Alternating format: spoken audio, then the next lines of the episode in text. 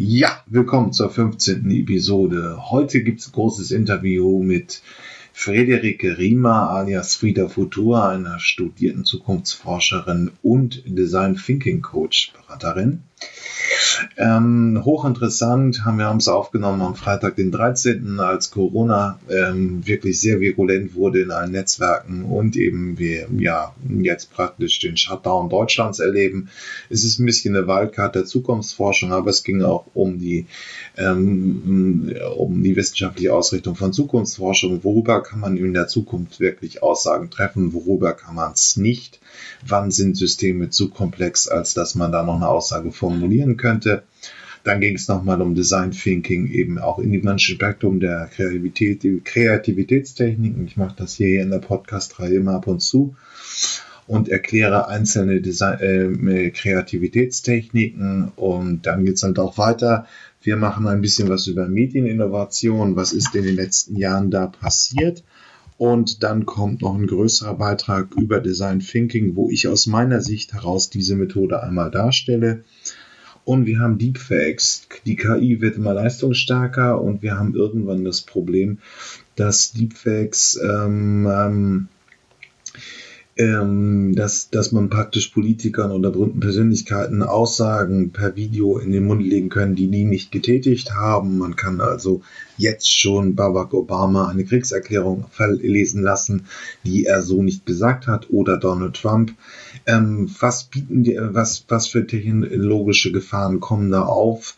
Ähm, ja, und das muss man eben auch mal besuchen, denn KI hat natürlich auch eine Schattenseite und die Bericht äh, und darüber mache ich meinen Beitrag in Sachen Deepfakes. Okay, viel Freude mit dieser Episode. Wunderbar. Ich sage herzlich willkommen bei den Zukunftsmachern. Heute begrüße ich Frau Friederike Riemer. Bitte stellen Sie einmal kurz vor unseren geneigten Podcast-Hörern.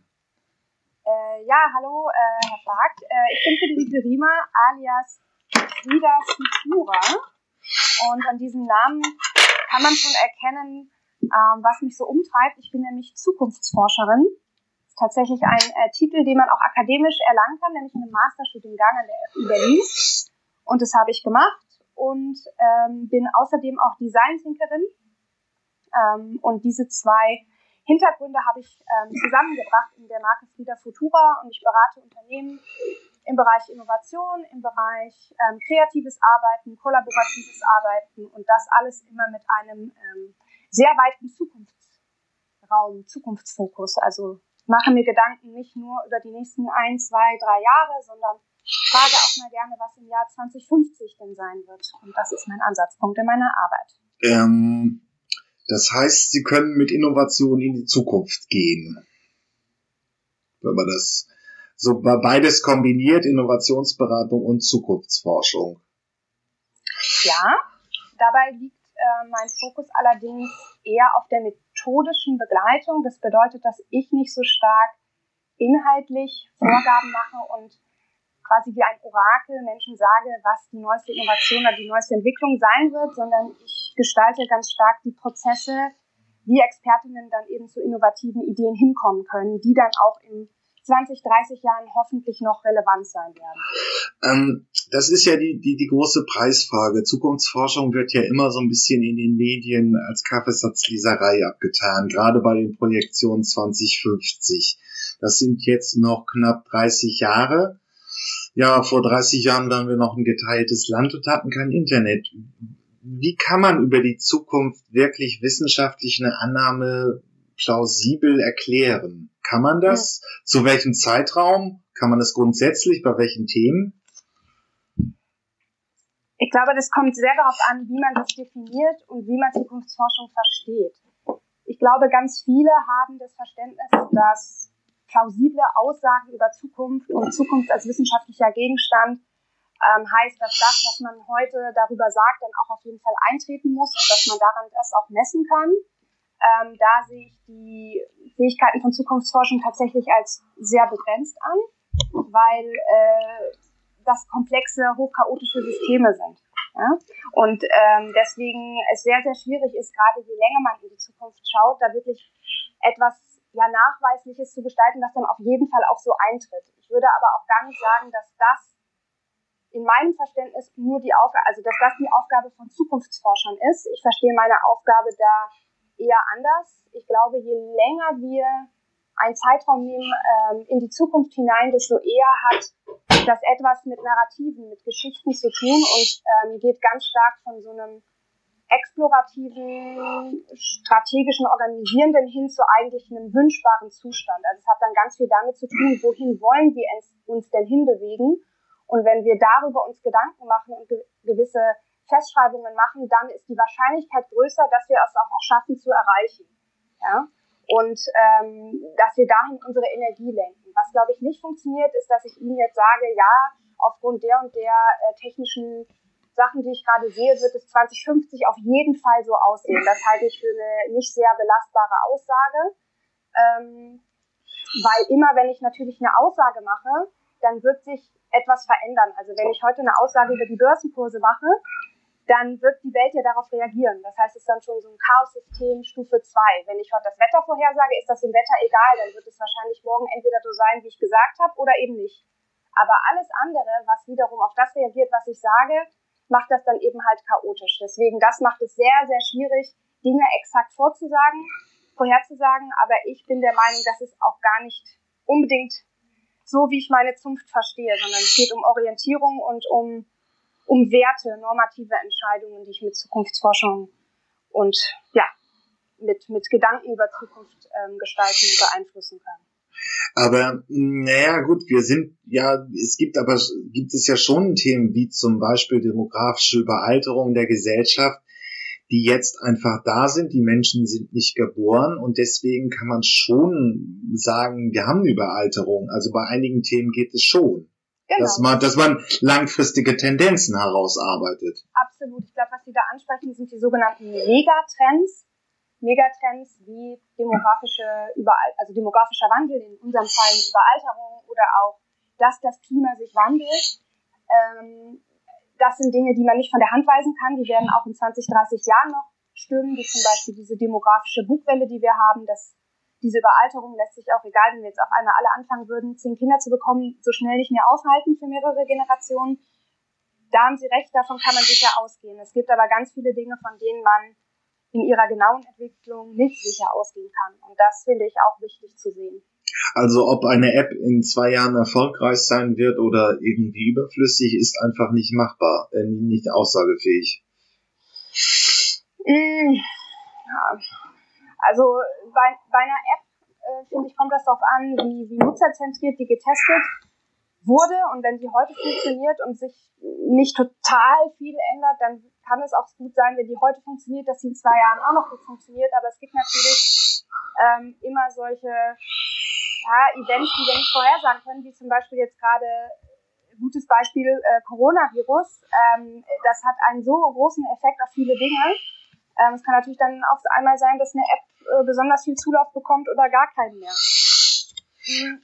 Aber ich finde generell diese Frage nach dem Managen der Zukunft, das sind ja immer die gleiche Art von Fragen. Also äh, kann, können wir dann davon ausgehen, dass das noch relevant ist? Wie wird das dann sein? Ich finde das grundsätzlich eine sehr enge Vorstellung von, wie wir überhaupt mit der Frage von Zukunft umgehen können, weil es sich immer alles so anhört, als, als müssten wir das nur managen und daraufhin dann heute Entscheidungen treffen. Und was das total ignoriert ist, dass wir ja auch grundsätzlich uns Dinge vornehmen können, wie wir wollen, dass sie passieren und dass wir dann versuchen, mit aller Kraft darauf hinzuarbeiten. Und ich finde, wenn wir immer nur fragen, wie es sein wird, dann nehmen wir uns selber so stark aus dieser Gleichung raus. Und das finde ich, also das ist etwas, äh, was ich versuche zu ändern, indem ich versuche, Menschen in meiner Arbeit nahezubringen, dass sie ganz stark Gestalter und Gestalterinnen von Zukunft sein können. Ohne natürlich mit der Garantie, dass das dann alles so wird. Aber wenn ich mir gar kein Bild davon mache, wie denn mein Leben, meine Arbeit, die Gesellschaft in 2030, 2050 aussehen soll, dann habe ich ja noch viel weniger ein Konstrukt, ein Skelett, an dem ich mich langhangeln kann, sondern bin absolut nur hin und her geworfen von, von der ne, VUCA-Welt, von den Dingen, die mich, die alle auf mich einströmen. Ähm, es ist halt so ein bisschen, da natürlich so ein Konfliktfeld mit dieser klassischen Management-Denker heraus, die wirklich eben kapitalmarktgetrieben sind, äh, wo eben die Zahlen in den nächsten drei Monaten stimmen muss. Ähm, aber wie kommt man, sagen wir mal, als Unternehmen in so eine positive Gestaltungsoption hinein? Ich glaube, das hat ganz viel mit innerer Haltung zu tun und mit der Entscheidung, sich zu trauen, in einen bestimmten Modus, in, einer, in einem bestimmten Zeitpunkt sich mal als Team äh, zusammenzuschließen und ganz bewusst die nächsten drei Monate mal nicht so stark in den Vordergrund zu rücken, sondern eben diese Vision für einen längeren Zeitraum festzuzurren. Und das ist auch für mich eine absolute Zukunftsfähigkeit, dieses, äh, diese Future Literacy zu machen, also die Zukunft zu nutzen, dass ich mir sage, okay, es ist ganz viel Zukunft vor mir, das weiß ich auch heute schon, und ähm, wie setze ich so einen positiven Fixstern in der Zukunft, damit wir da mit aller Kraft und in allen Auf und Abs und, und den Verwirrungen da auf Kurs bleiben können. Und wenn ich da nicht in der Lage bin, das zu tun, sondern immer nur Feuerlöscher bin, immer nur Reakteur bin, von Tag zu Tag lebe oder von Quartal zu Quartal, dann ist es ein Mangel an, an einer Zukunftsfähigkeit, ähm, die ich äh, stark beobachte in vielen Unternehmen und die ich sehr, sehr kritisch sehe. Und ich mache das persönlich so, dass ich versuche, erstmal Menschen über eine spielerische, kreative Art und Weise in Zukunftsdenken reinzubekommen, ganz oft in Form von Rollenspielen zum Beispiel, damit Leute so ein bisschen aus ihrer Angst herauskommen, jetzt irgendwie die nächsten drei Monate in den Sand zu setzen und über diese Art und Weise Lust auf Zukunftsdenken zu machen. Und dann können wir, wenn wir diesen Punkt erreicht haben, dann ein bisschen freier sind im Unternehmen, dann anfangen, wirklich auch belastbare wünschbare Zukunftsvision zu gestalten. Und darauf lassen sich Menschen dann auch ein. Aber man muss diesen Moduswechsel hinbekommen. Das ist wirklich wie so ein Schalter im Kopf, der da umgelegt werden muss. Ähm, das heißt, man braucht irgendwie ein innovatives Mindset. Ja, obwohl innovatives Mindset, das ist auch so ein bisschen so eine hohle Phrase. Was bedeutet es denn eigentlich? Ähm, ich glaube, es hat viel mit Mut zu tun. Also wenn man das mal so ein bisschen füllen will, diesen Begriff innovatives ja. Mindset. Ich glaube, es hat viel mit Mut zu tun, ähm, eben aus diesem Drei-Monats-Zyklus kurz mal auszusteigen.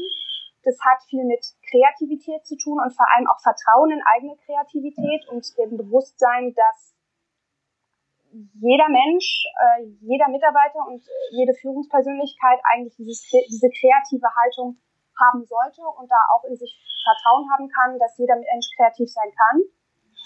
Ähm, weil ohne Kreativität werden wir es nicht schaffen und wir müssen auch alle, glaube ich, zu Geschichtenerzählern werden. Denn nur Geschichten sind etwas, das über einen langen Zeitraum Energie und Mut und Motivation in Menschen hochhalten kann, an einem bestimmten Ziel gemeinsam zu arbeiten. Das sieht man ganz stark an diesem Moonshot-Narrativ von Kennedy.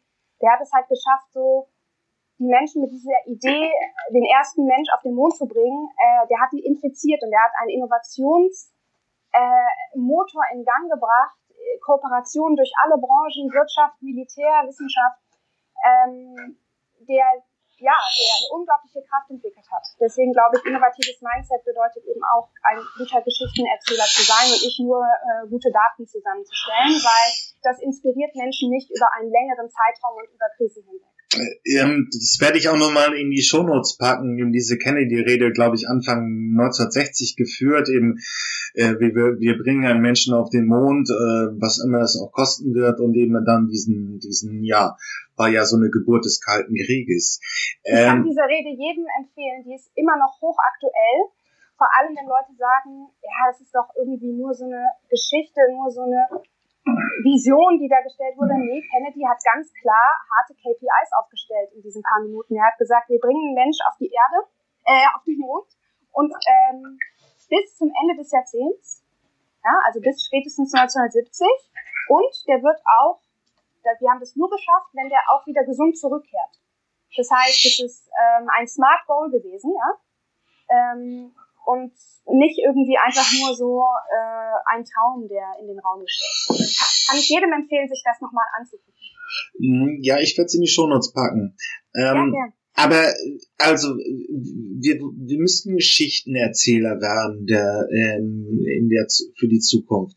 Aber wie wie wie kann man das spielerisch lernen? Also man versucht wahrscheinlich, wenn man es jetzt so konkret runterbricht, man hat eine Gruppe von Managern eines x-beliebigen Konzerns, die jetzt in ihrem Tagesgeschäft stehen und sollen sich jetzt über eine Zukunftsvision Gedanken machen. Welche Methoden nutzt man das oder wie löst man das spielerisch auf?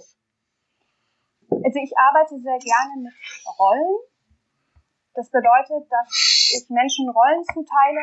Ähm, ich habe da ja auch ein äh, Spiel äh, entwickelt, The Future Game 2050. Da geht es um ja, Berufsbilder, Rollen, die wir eventuell im Jahr 2050 ähm, ausfüllen könnten, wie zum Beispiel eine Space-Trainerin, die dann für privaten Space Travel die Leute fit macht für Zero Gravity und Teamfähigkeit und äh, physischer und psychischer Belastbarkeit. Und ich kann dann in so eine Rolle mal reinschlüpfen und die Fähigkeiten dieser Rolle ausloten und damit quasi eine Brücke schlagen zu, was ist denn eigentlich meine Rolle in, in 30 Jahren? Und ähm, wie, welche Kompetenzen hat diese Rolle eigentlich und was hat das für ein, eine Auswirkung auf mein Unternehmen? Also ich gehe eigentlich immer erst über die Person, über die Rolle hin dann zu dem unternehmerischen Bild, weil ich glaube, es ist einfacher, sich erstmal ja, mit sich selbst zu beschäftigen. Und es ist aber auch ganz wichtig, es zu schaffen, dass wenn wir uns in diesen Rollen befinden, dass wir das noch als quasi wie schon die Gegenwart wahrnehmen. Weil wenn wir zu stark nur an die Zukunft denken, das haben äh, Neurowissenschaftler herausgefunden, dann fühlen wir uns wie Fremde. Das ist das große Problem mit Zukunft. Immer wenn wir über Zukunft nachdenken, dann wird im Gehirn ein Botenstoff, der uns signalisiert, es geht gerade um dich, nicht mehr ausgeschüttet. So, das, das ist dann einfach so wie irgendjemand Fremdes. Und da müssen wir eben durch Geschichten, durch Narrative, durch Rollen müssen wir schaffen, diese Nähe wiederherzustellen. Also unser Gehirn dazu zu überreden, äh, ein bisschen äh, auszutricksen, diesen Botenstoff wieder auszusenden, damit wir wissen, okay, in 30 Jahren bin das immer noch ich und da muss ich mir heute schon Gedanken drüber machen, damit ich da gewisse Dinge erreichen kann. Die werden nicht von alleine passieren. Ähm, das heißt, ich äh, muss mir also Prinzip eine Rolle vorstellen, die ich in der Zukunft in, ausüben könnte. Das ist ein Weg, ein, ein sehr äh, persönlicher, kreativer Weg, um einen Einstieg in Zukunftsdenken zu bekommen. Was es ja ganz oft gibt in Unternehmen stattdessen sind sogenannte Szenarien. Das heißt, da werden dann so Bilder von Städten oder auch der des Unternehmens an sich oder von so einer Umwelt der Zukunft ähm, sich ausgedacht. Da gibt's dann oft so das A, B, C-Szenario ähm, eins gut, eins schlecht, eins mittel ähm, oder eins ist grün, eins ist Atom, eins ist, weiß ich nicht, Zero Waste Society. Also da gibt's dann immer so verschiedene Fächer von Szenarien. Und das ist natürlich auch eine gute Art und Weise, mit Zukunft umzugehen, aber es macht es wesentlich schwieriger, sich selber in dieser Zukunft zu sehen. Das ist sehr, sehr abstrakt.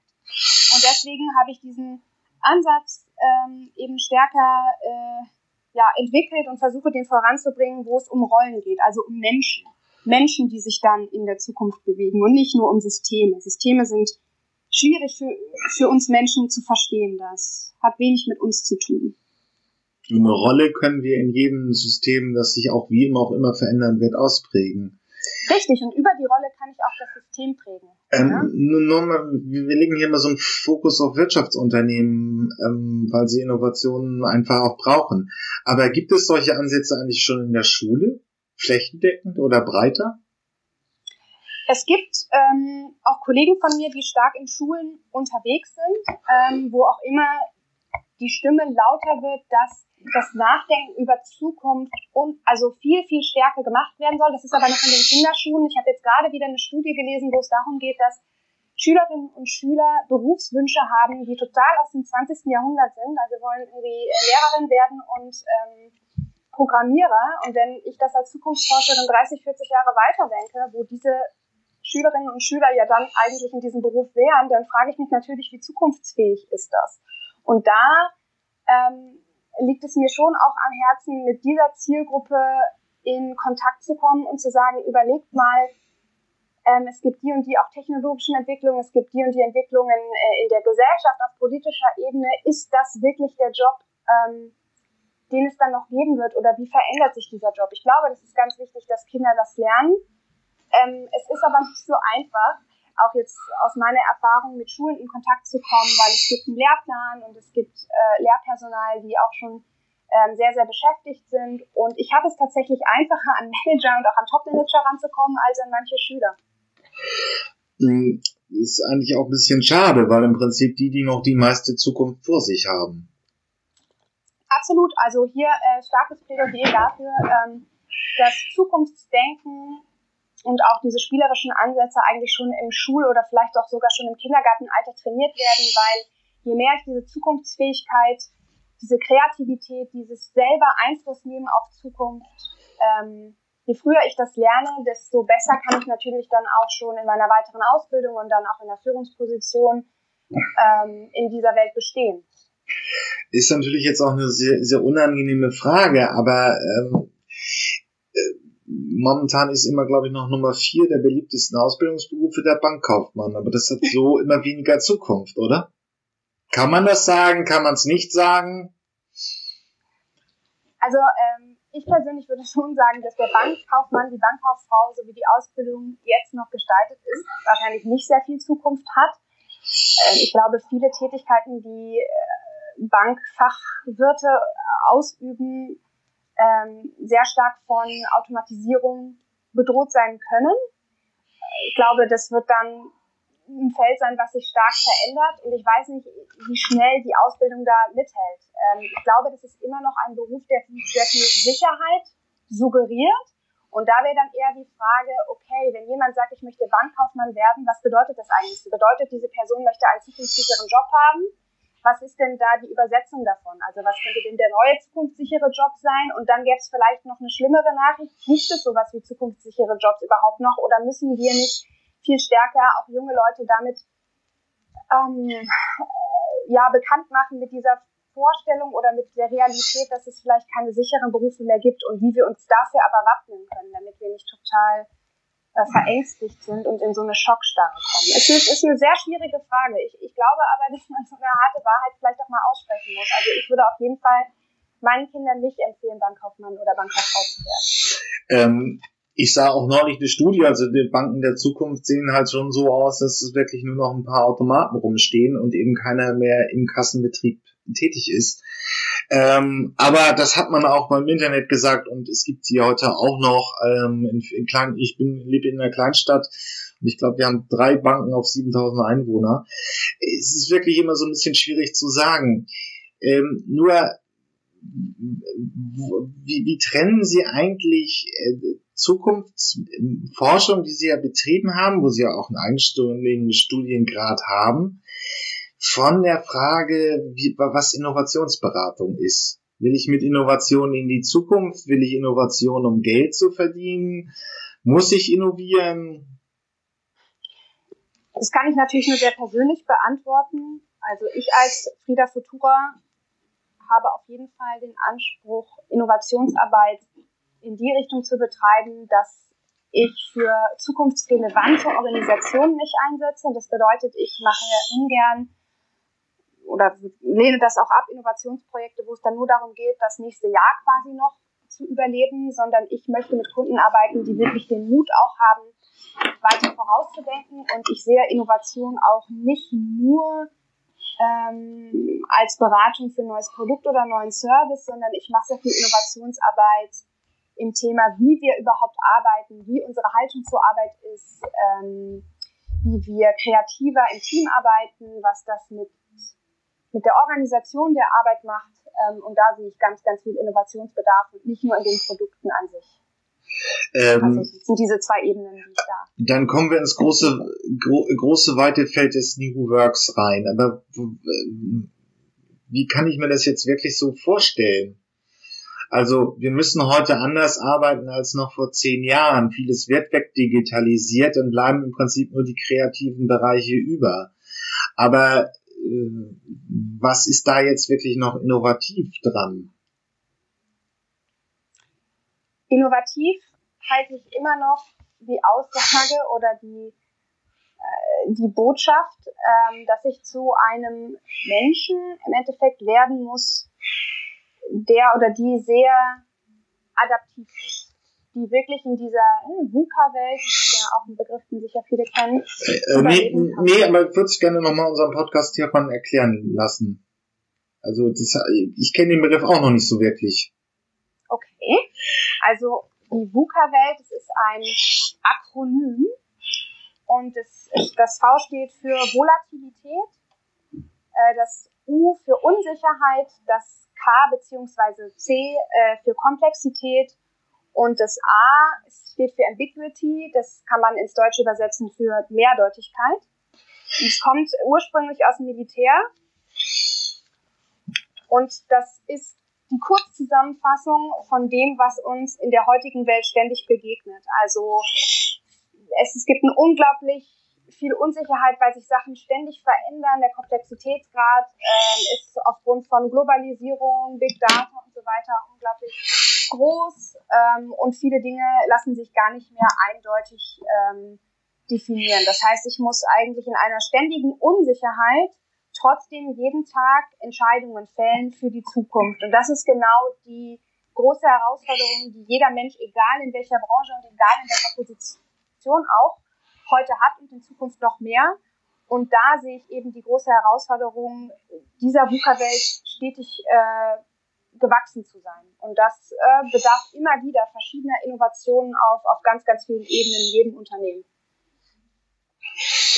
Ähm, und in dieser, dieser ähm, ständig wandelnden Welt, Globalisierung, Digitalisierung, muss man irgendwo einen Zukunftsfahrt äh, ähm, finden, auch als Team. Aber wie gelingt das? Also was, was man, ja, ja, also ich. Ja, ja, nee, äh, ich, äh, das, die Frage ist total verständlich. Es da, ist nur so dieses Finden. Ich muss den, ich muss den finden, indem ich ihn baue. Ich glaube wirklich, dass die einzige Antwort darauf sein kann, dass ich ihn ganz mutig bauen muss, ohne zu wissen, ob er jemals genau sich so materialisiert. Und ich kann auch dazu sagen, es ist nicht das Wichtige, ob der genauso kommt, sondern es ist wichtig, dass ich ihn heute habe, weil wenn ich den nicht habe, dann habe ich überhaupt gar keine Orientierung mehr. Und ich glaube, das ist genau der Wandel, den, der sich noch vollziehen muss in, in, in vielen Köpfen, weil das ist ein Stück weit kontraintuitiv. Leute denken, wenn ich ein Szenario habe, wenn ich einen Zukunftspfad wähle, dann ist der nur etwas wert, wenn ich in Rückschau auch sehen kann, dass der dann genauso passiert ist. Und diesen Wert sehe ich überhaupt gar nicht. Ich sehe den Wert viel mehr in dem aktiven Bauen dieses Pfades, ohne zu wissen, ob er sich materialisiert. Denn ich brauche ihn, um überhaupt ein Gerüst zu haben, an dem ich mich langhangeln kann. Wenn ich den nicht habe, dann bin ich einfach nur wie so ein kleines Segelschiff auf einem großen Meer, was ständig hin und her getrieben wird. Es ist besser, um mal in dem Bild zu bleiben, wohin zu navigieren, ähm, ganz stark, wo, ich, wo dann vielleicht doch keine Insel ist, aber immerhin habe ich dann ein Stück weit meine Leute ähm, sage ich mal, zu diesem Ziel motivieren können, so lang zu segeln, anstatt immer nur hin und her zu segeln. Das, das, ist, das schaffen Menschen nicht. Das ist äh, psychologisch absolut frustrierend und total energiesaugend. Ne? Und natürlich sollte ich mir Gedanken machen über Megatrends. Es soll natürlich kein beliebiges Ziel sein. Es gibt Zukünfte, die wesentlich wahrscheinlicher sind als andere.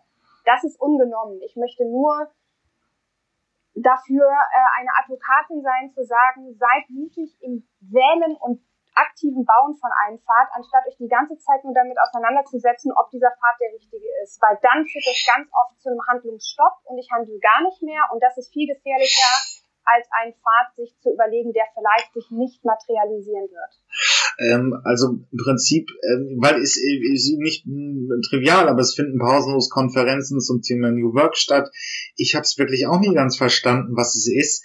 Äh, es laufen viele hochbezahlte äh, Berater herum, aber im Prinzip ist es eine grobe Zukunftsrichtung, äh, die mir wenigstens eine Richtung gibt, da ist das Land, segel dahin.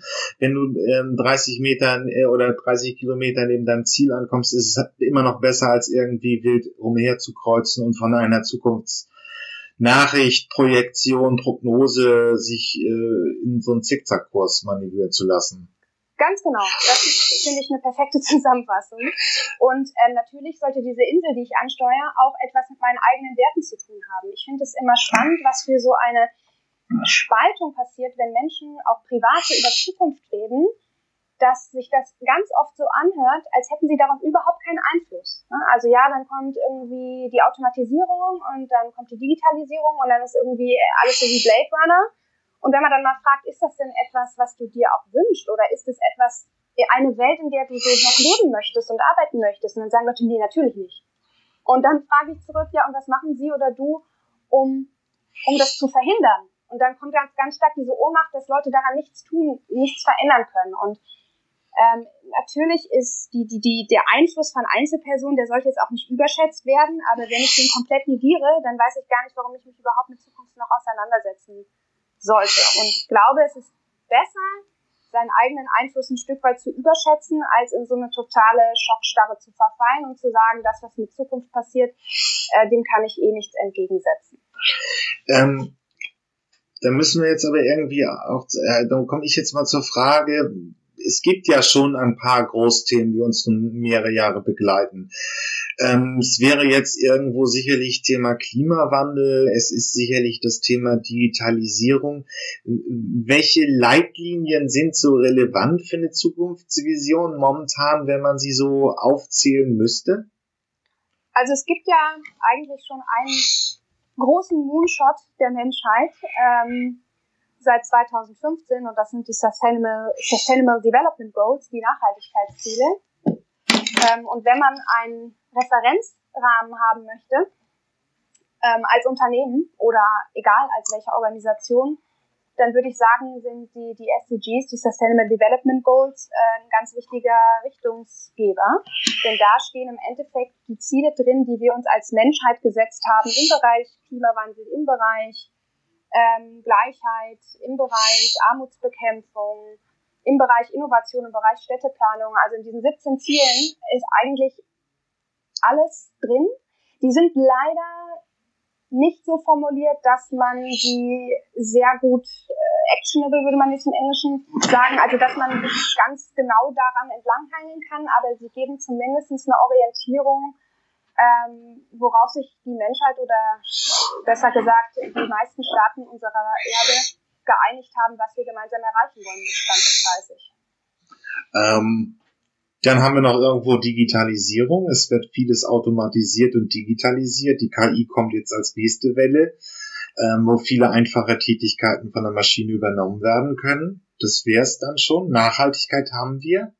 Ja, aber ähm, wie baue ich in so einer groben Zukunftsrichtung äh, denn jetzt eine individuelle Zukunftsversion aus? Würde das bedeuten, als Medienagentur versuche ich äh, nachhaltiger zu werden oder äh, darf, wie, wie sieht das so konkret aus in Ihrer Arbeit? Wenn man diese Ziele ernst nimmt und sich dann daran ausrichten möchte.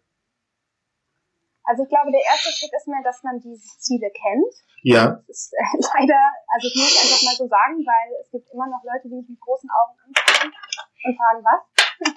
ähm, dann äh, würde ich auf jeden Fall sagen, ja, dass ich versuchen sollte, in meinen Kompetenzbereichen, also das, was ich jetzt zum Beispiel als Medienagentur ganz besonders gut kann, wie kann ich das denn im Dienste dieser Ziele stellen? Und was sind vielleicht Ziele, ähm, und Maßnahmen, die besonders gut auch zu einem Ziel passen. Also niemand soll natürlich jetzt komplett von seinen Kernkompetenzen unbedingt weggehen, außer in Industrien, die vielleicht irgendwann keinen Sinn mehr ergeben, wie zum Beispiel äh, die Ölindustrie. Ich muss sich noch viel mehr Gedanken machen.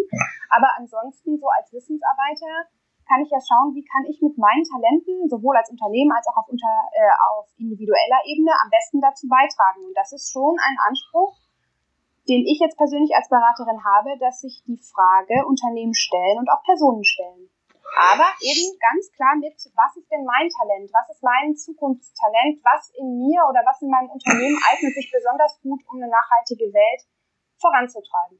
Ist übrigens, wenn ich mal kurz aus meiner Erfahrung äh, da einbringen darf, äh, nicht die Erdölindustrie, aber die, die Tankstellenbetreiber willigen heute schon wirklich jetzt auch langsam mal sicherlich ernsthaft ähm, umzustellen und eben Ladesäulen anzubieten, weil sie an verkehrsgünstigen Punkten liegen.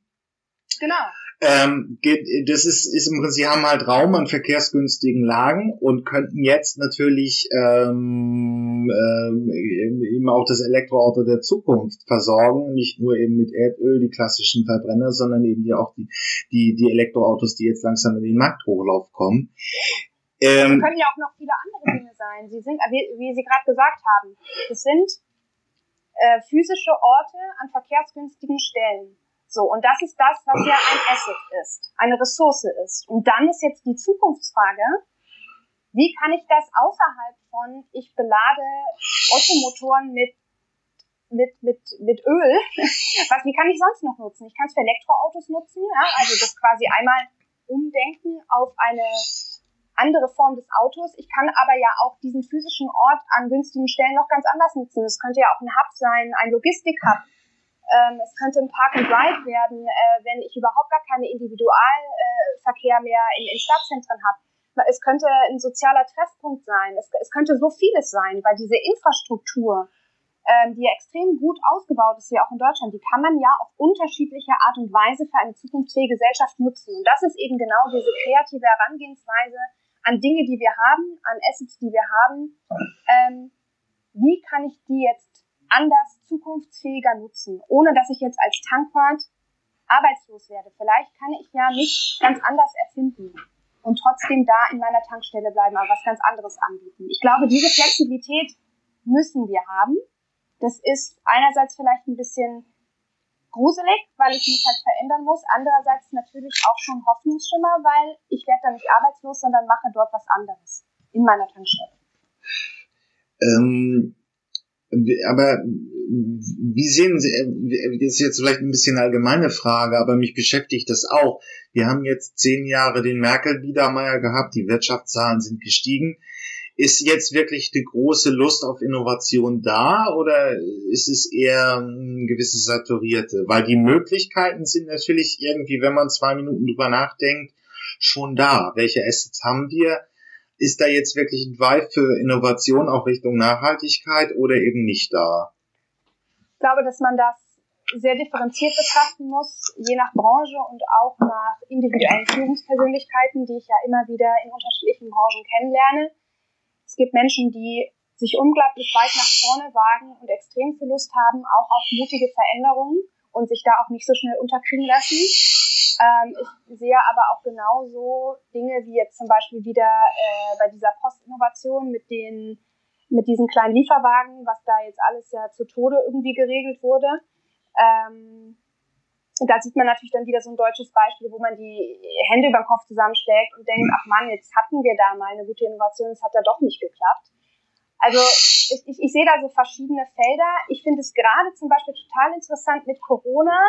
Äh, da sieht man, dass durch ein sehr, also es ist ja so eine sogenannte Wildcard, ne, also ein Ereignis, was vielleicht jetzt nicht so wahrscheinlich ist, ähm, aber dann einen riesen Ripple-Effekt hat.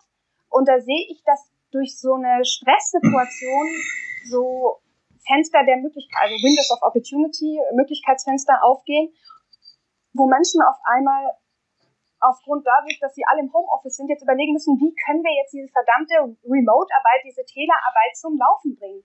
LinkedIn explodiert gerade vor Anfragen, alle Coaches, alle gucken irgendwie, alle Agenturen, wie, wie kriege ich das jetzt mit diesem Homeoffice geregelt aufgrund von Corona? Und dann geht's. Dann werden diese Anwendungen gekauft, dann, dann, dann gucken sich Leute, dann werden sie auf einmal äh, fähiger in, in Remote-Arbeit. Aber es braucht wahrscheinlich diesen Stress. Das sehe ich gerade in Deutschland ganz doll wenn wir nicht unter Stress sind, dann, dann trauen wir uns viele Dinge nicht. Deswegen könnte man sich eigentlich auch ein Stück weit über solche Stresssituationen freuen.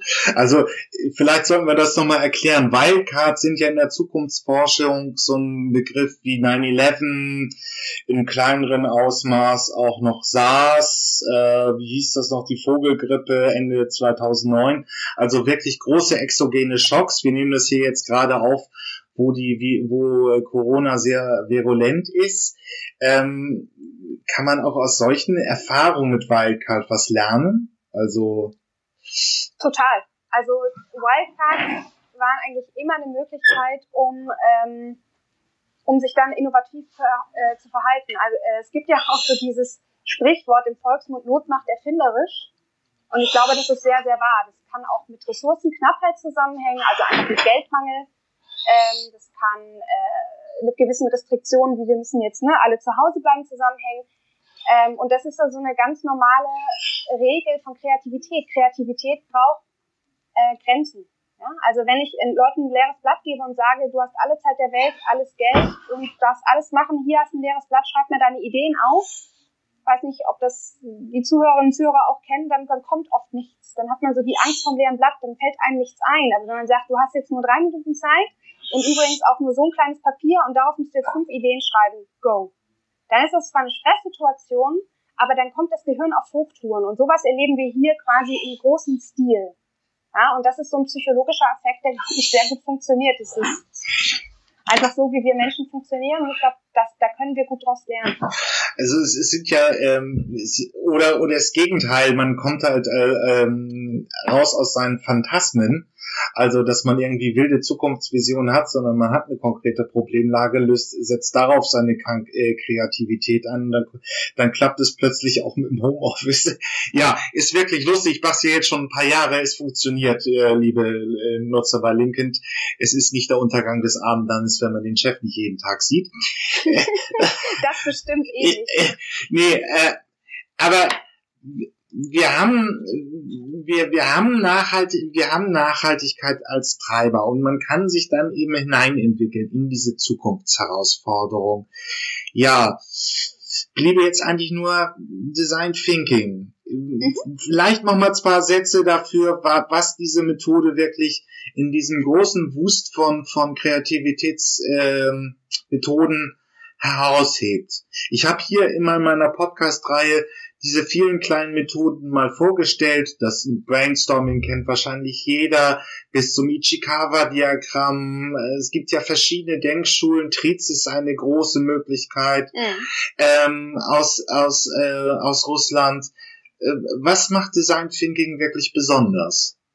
Ja, also ich glaube, dass was daran ist, dass wie Sie gerade gesagt haben, es gibt, es gibt einen Design Thinking Prozess und es gibt diese Tools. Das ist alles Design Thinking. Was Design Thinking aber vor allem auch ist, ist eine innere Haltung und eine Arbeitsweise.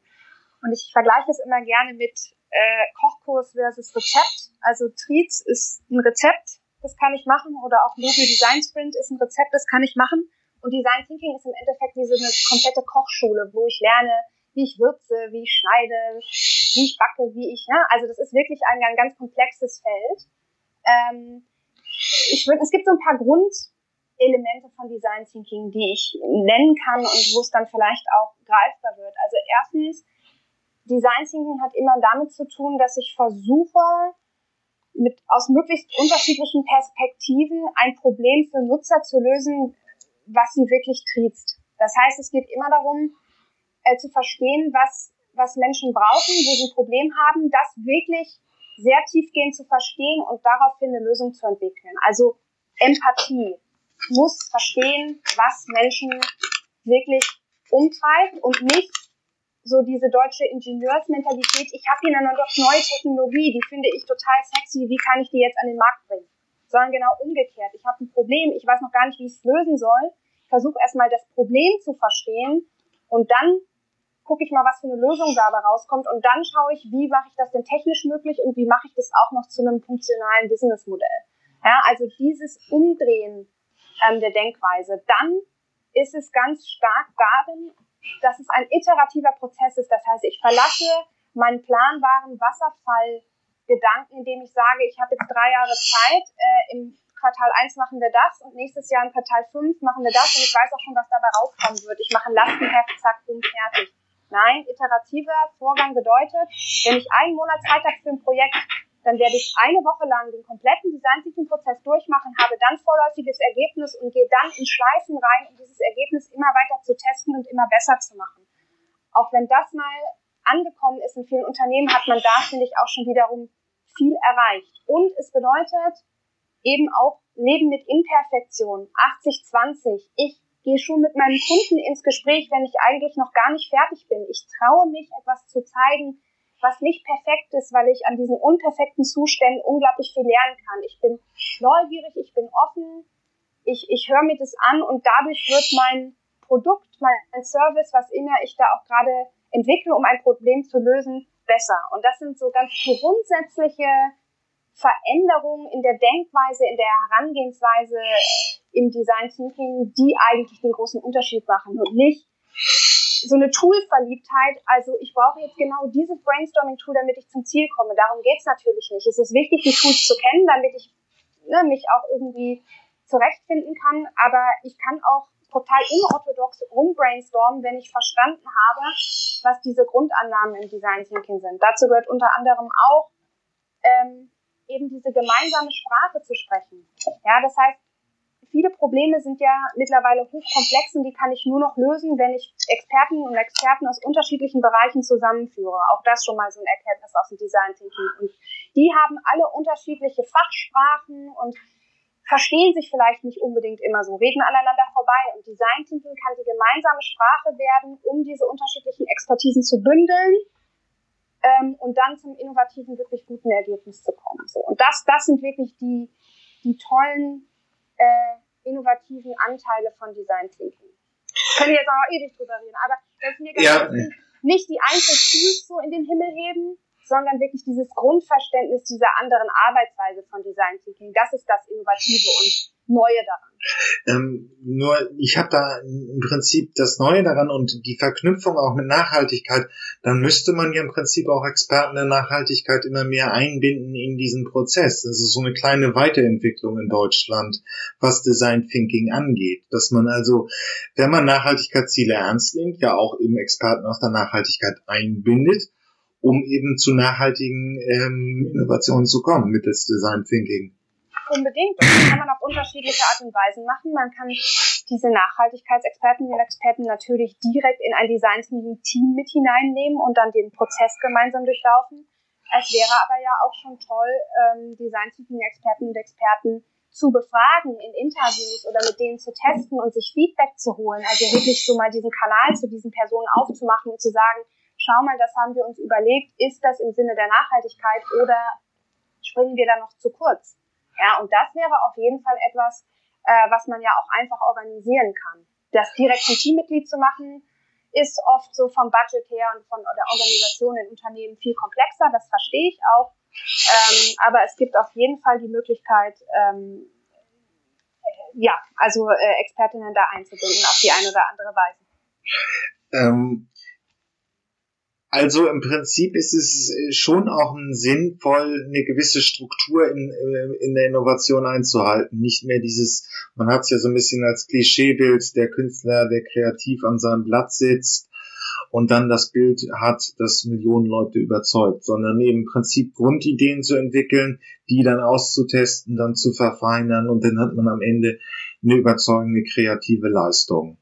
Ich glaube, es geht immer um Kreativität in einem strukturgebenden Rahmen. Und ich glaube, wenn Sie mit Künstlern reden, dann werden Sie Ihren Prozess aber auch genauso darstellen. Ich glaube, es ist eine falsche Vorstellung von Kunst ist, also auch wenn man mal mit Schriftstellern redet oder zum Beispiel auch mit, äh, mit Komikern. Also die meisten Komiker sagen in Interviews nicht, ja, und ich bin einfach so witzig und mir fallen dann die ganzen Witze ein. Das ist harte Arbeit. Die setzen sich morgens an den Schreibtisch oder auch Karik äh, Karikaturisten setzen sich an den Schreibtisch und dann werden die auch in einem bestimmten Prozess versuchen, Witz, Witze zu machen oder, oder Zeichnungen herzustellen. Und genauso müssen wir das auch machen. Es ist Kreation und auch Verrücktheit, aber in einem Rahmen, an dem ich mich entlanghangeln kann. Nur so kann Kreativität wirklich auch ihre ganze, ihr ganzes Potenzial entfalten. Das ist nicht entweder oder, sondern das ist immer beides. Ja, schönes Schlusswort. Ich wüsste jetzt nicht, was ich noch fragen sollte. Äh, ja, Frau Riemer, ich bedanke mich. Gerne, möchten, möchten Sie uns noch was mitgeben auf dem Weg in die Zukunft? Ich möchte Mut machen dazu, daran zu glauben, dass man selber was verändern kann und dass man, um nochmal das Bild zu wiederholen, einen Fixstern in der Zukunft setzt, obwohl man nicht weiß, ob man da jemals ankommt. Da bleibt mir nichts hinzuzufügen. Vielen Dank. Bis dann. Gerne, Herr Falk. Ja, Bis dann. Wunderbar.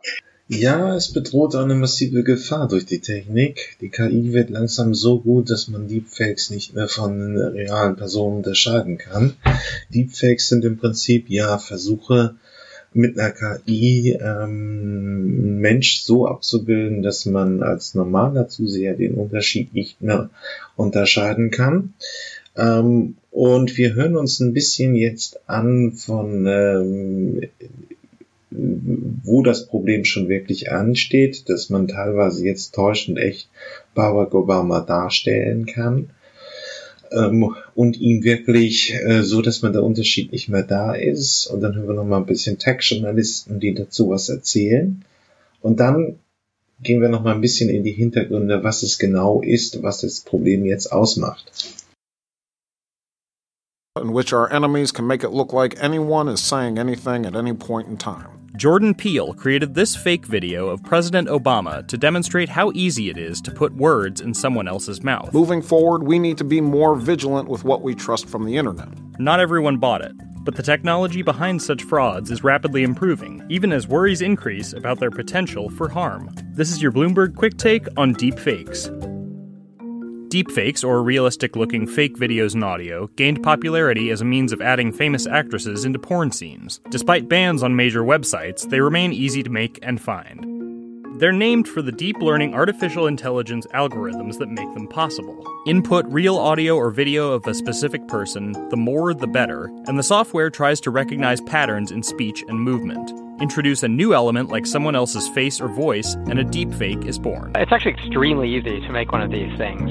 There were just some supposed, you know, breakthroughs from academic researchers who work with this particular kind of machine learning in the past few weeks, which would drastically reduce the amount of video you need actually to create one of these. Programs like FakeApp, the most popular and widely available for making deep fakes, need dozens of hours of human assistance to create a video that looks like this rather than this. In August, researchers at Carnegie Mellon revealed software that accurately rendered not just facial features, but changing weather patterns and flowers in bloom. This advance is not yet available to the public. But with increasing capability comes increasing concern. You know, this is kind of fake news on steroids potentially. Um, we do not know of a case yet where someone has tried to use this to perpetrate a, a kind of fraud or an information warfare campaign, or, or for that matter, to really damage someone's reputation but it's the danger that everyone is really afraid of. In a world where fakes are easy to create, authenticity also becomes easier to deny. People caught doing genuinely objectionable things could claim evidence against them is bogus. Fake videos can also be difficult to detect, though researchers around the world and at the US Department of Defense have said they're working on ways to counter them. Deep fakes do, however, have some positive uses. Take Cereproc, a firm that. Ja, es wird immer echter und das kann natürlich ein Problem werden. Ist man diese Möglichkeiten, Bilder zu manipulieren, hat es immer gegeben, wird es auch immer geben und Photoshop hat in den letzten 10, 15 Jahren das auch massiv dominiert. Nur jetzt sehen wir das halt bei Videoprodukten und wir können nicht mehr unterscheiden, ist es wirklich gesagt oder nicht mehr gesagt. Und die Technik ist auch langsam schon so, ich will nicht sagen, dass es im Kinderzimmer ist, aber es ist wahrlich kein Hightech mehr. Und das bedeutet eben, wir werden irgendwann Filme haben, äh, von deren Authentizität wir nicht mehr überzeugt sein können. Das ist nur die Frage, wann irgendjemand mal irgendwie Barack Obama oder Donald Trump die Worte den Mund legt, äh, eine Kriegserklärung zu begehen oder irgendein Chef äh, von Airbus beleidigt seine chinesischen Kunden, weil der Wettbewerber äh, sich dadurch einen Vorteil erhofft. Und es ist nicht mehr so, es ist A nicht kompliziert und B äh, es ist nicht kompliziert und B werden die, werden die Techniken immer besser, so dass es immer schwieriger wird, den Unterschied zwischen echt und gefaked herauszufinden. Man sieht mein Gesicht auf dem Körper von Angela Merkel und ihr würdet sofort davon ausgehen, dass dieses Video bloß ein kleiner Spaß oder eine Art Spielerei ist. Doch tatsächlich habe ich hier sehr laienhaft versucht, eine Technik zu benutzen, welche tatsächlich sehr gefährlich ist. Ich möchte mit euch heute über ein Thema reden, welches in Zukunft noch von großer Bedeutung sein wird. Es geht nämlich um die sogenannten Deepfakes. Eine Technik, welche Abgründe für uns aufwirft, die wir noch nicht abschätzen können. Wir sind es gewohnt, dass wir Bildern, die wir sehen, grundsätzlich misstrauen. Wenn ihr euch zum Beispiel ein Bild wie dieses hier ansehen würdet, würdet ihr niemals davon ausgehen, dass es echt ist. Das Bild sieht gefälscht aus und meistens erkennen wir gewisse Photoshop-Techniken sofort. Wir wissen, dass mittlerweile jedes Bild durch einfache Programme wie Photoshop verändert werden kann und sind so immer skeptisch. Doch eben diese Technik kann auch bei Videos angewendet werden und wird auch ziemlich häufig angewendet. Diese Art Videos zu fälschen in vielen Fällen nennt man Deepfakes und es gibt zwei unterschiedliche Versionen, über die ich heute einmal sprechen möchte. Die erste Version der Deepfakes ist die, die ihr eben bereits gesehen habt. Das Gesicht einer Person auf einen für ihn fremden Körper zu setzen und somit eine Art Mischwesen, ein Mischbild zu erschaffen. Die andere Version, über die ich noch reden will und die deutlich gefährlicher ist, sind die sogenannten Face Reenactments, doch dazu gleich mehr. Was habe ich vorhin gemacht? Ich hatte einige Stunden Zeit genommen und mich zu Hause hingesetzt und verschiedene Bilder und Videoausschnitte einer KI zum Lernen gegeben. Ich habe verschiedene Videoausschnitte von mir und von Angela Merkel einer KI eingespeist und diese hat dann stundenlang diese Videodateien und Bilder daraus verglichen und unsere Gesichter langsam aneinander angenähert. Als er dann einige Stunden gelernt hatte, kam dann dieses seltsame Mischbild raus, wo mein Gesicht auf dem Körper von Angela Merkel ist. Das gleiche habe ich in einem anderen Test auch noch einmal mit Gronk gemacht, dort allerdings mit weniger gutem Erfolg. Man muss sagen, dass eben diese beiden Bildbeweise oder diese beiden Videos, die ich gemacht habe, natürlich sehr leicht zu erkennen sind. Ihr würdet wahrscheinlich euch nicht das Video ansehen und tatsächlich denken, dass ich mit einer Angela Merkel Perücke im Bundestag saß und die Silvesterrede gemacht habe. Allerdings gibt es da draußen Leute, die ebenso etwas hinkriegen. Ich habe nicht wirklich viel Zeit darin investiert, die KI lernen zu lassen. Wenn ich sie tagelang hätte lernen lassen, dann wäre das Ergebnis deutlich überzeugender gewesen gewesen und wenn ich allgemein mehr Ahnung von der Technik hätte, hätte das Ganze besser funktioniert. Doch es gibt da draußen Leute, die eben diese Technik perfekt beherrschen. Sie können die verschiedensten Deepfakes mit Hilfe des Deep Learnings, so nennt man das Verfahren, wo die KI die Gesichter vergleicht, erschaffen und somit täuschend echte Videos produzieren. Meistens wird diese Technik dort benutzt, wo sie für uns nicht wirklich gefährlich ist. Die meisten Einsatzmöglichkeiten sind dann, wenn man Bilder von Prominenten oder wenn man die Gesichter von Prominenten in Pornos einspeist, um die Illusion zu erzeugen, dass der Lieblingspromi in einem Pornofilm mitgespielt hätte, oder wie das Internet es seit Jahren macht, dass man versucht, das Gesicht von Nicolas Cage in allen möglichen Filmen bei allen möglichen Schauspielern einzuspeisen. Dies ist vielleicht ein netter kleiner Scherz, doch auch Deepfakes haben natürlich die Möglichkeit, Gefahren zu bergen. Einerseits ist die Gefahr des Mobbings bei Deepfakes sehr groß. Schon früher wurden an Schulen häufig Bilder gefotoshoppt, um Mädchen oder Jungs damit zu mobben, und eben diese Technik könnte jetzt auch auf Deepfakes übergehen. Die Art, Bilder zu photoshoppen oder die Art, Videos dann auch zu faken, ist nun deutlich weiter fortgeschritten und dagegen kann man nicht wirklich was tun, weil das Photoshoppen oder Faken an sich immer einfacher geworden ist.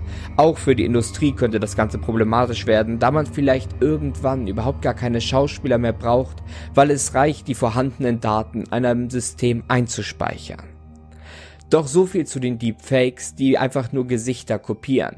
Das ist nicht die Gefahr, über die ich eigentlich reden will. Denn die wahren Abgründe, die es gibt, sind die sogenannten Face Reenactments. Sie funktionieren etwas anders als die normalen Deepfakes. Hierbei wird nämlich nicht das Gesicht von einer Person auf einen anderen Körper übertragen, sondern es passiert etwas anderes. Es wird simpel gesagt eine Person in einem Video, zum Beispiel Wladimir Putin oder Angela Merkel, von einer künstlichen Intelligenz gescannt. Diese künstliche Intelligenz guckt sich genauestens das Gesicht der Person an und scannt alle verschiedenen Gesichtszüge, die Gesichtsform, wo die Augen liegen, die Nase und der Mund und speichert diese Daten ein. Und dann gibt es einen sogenannten Actor.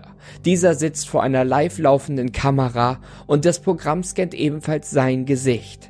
Wenn das Programm dann beide Gesichter erkannt hat, wenn die KI die Gesichter perfekt verglichen hat, dann kann der Actor vor der laufenden Kamera sein Gesicht bewegen und alle seine Gesichtszüge, seine Lippenbewegung, sein Blinzeln und dergleichen werden dann auf die Person im Video übertragen. Dies hat sehr große Auswirkungen, weswegen viele Leute davon ausgehen, dass es eine Technik ist, die Kriege verursachen kann. Es geht nämlich darum, dass man so viel besser Fake News verbreiten kann.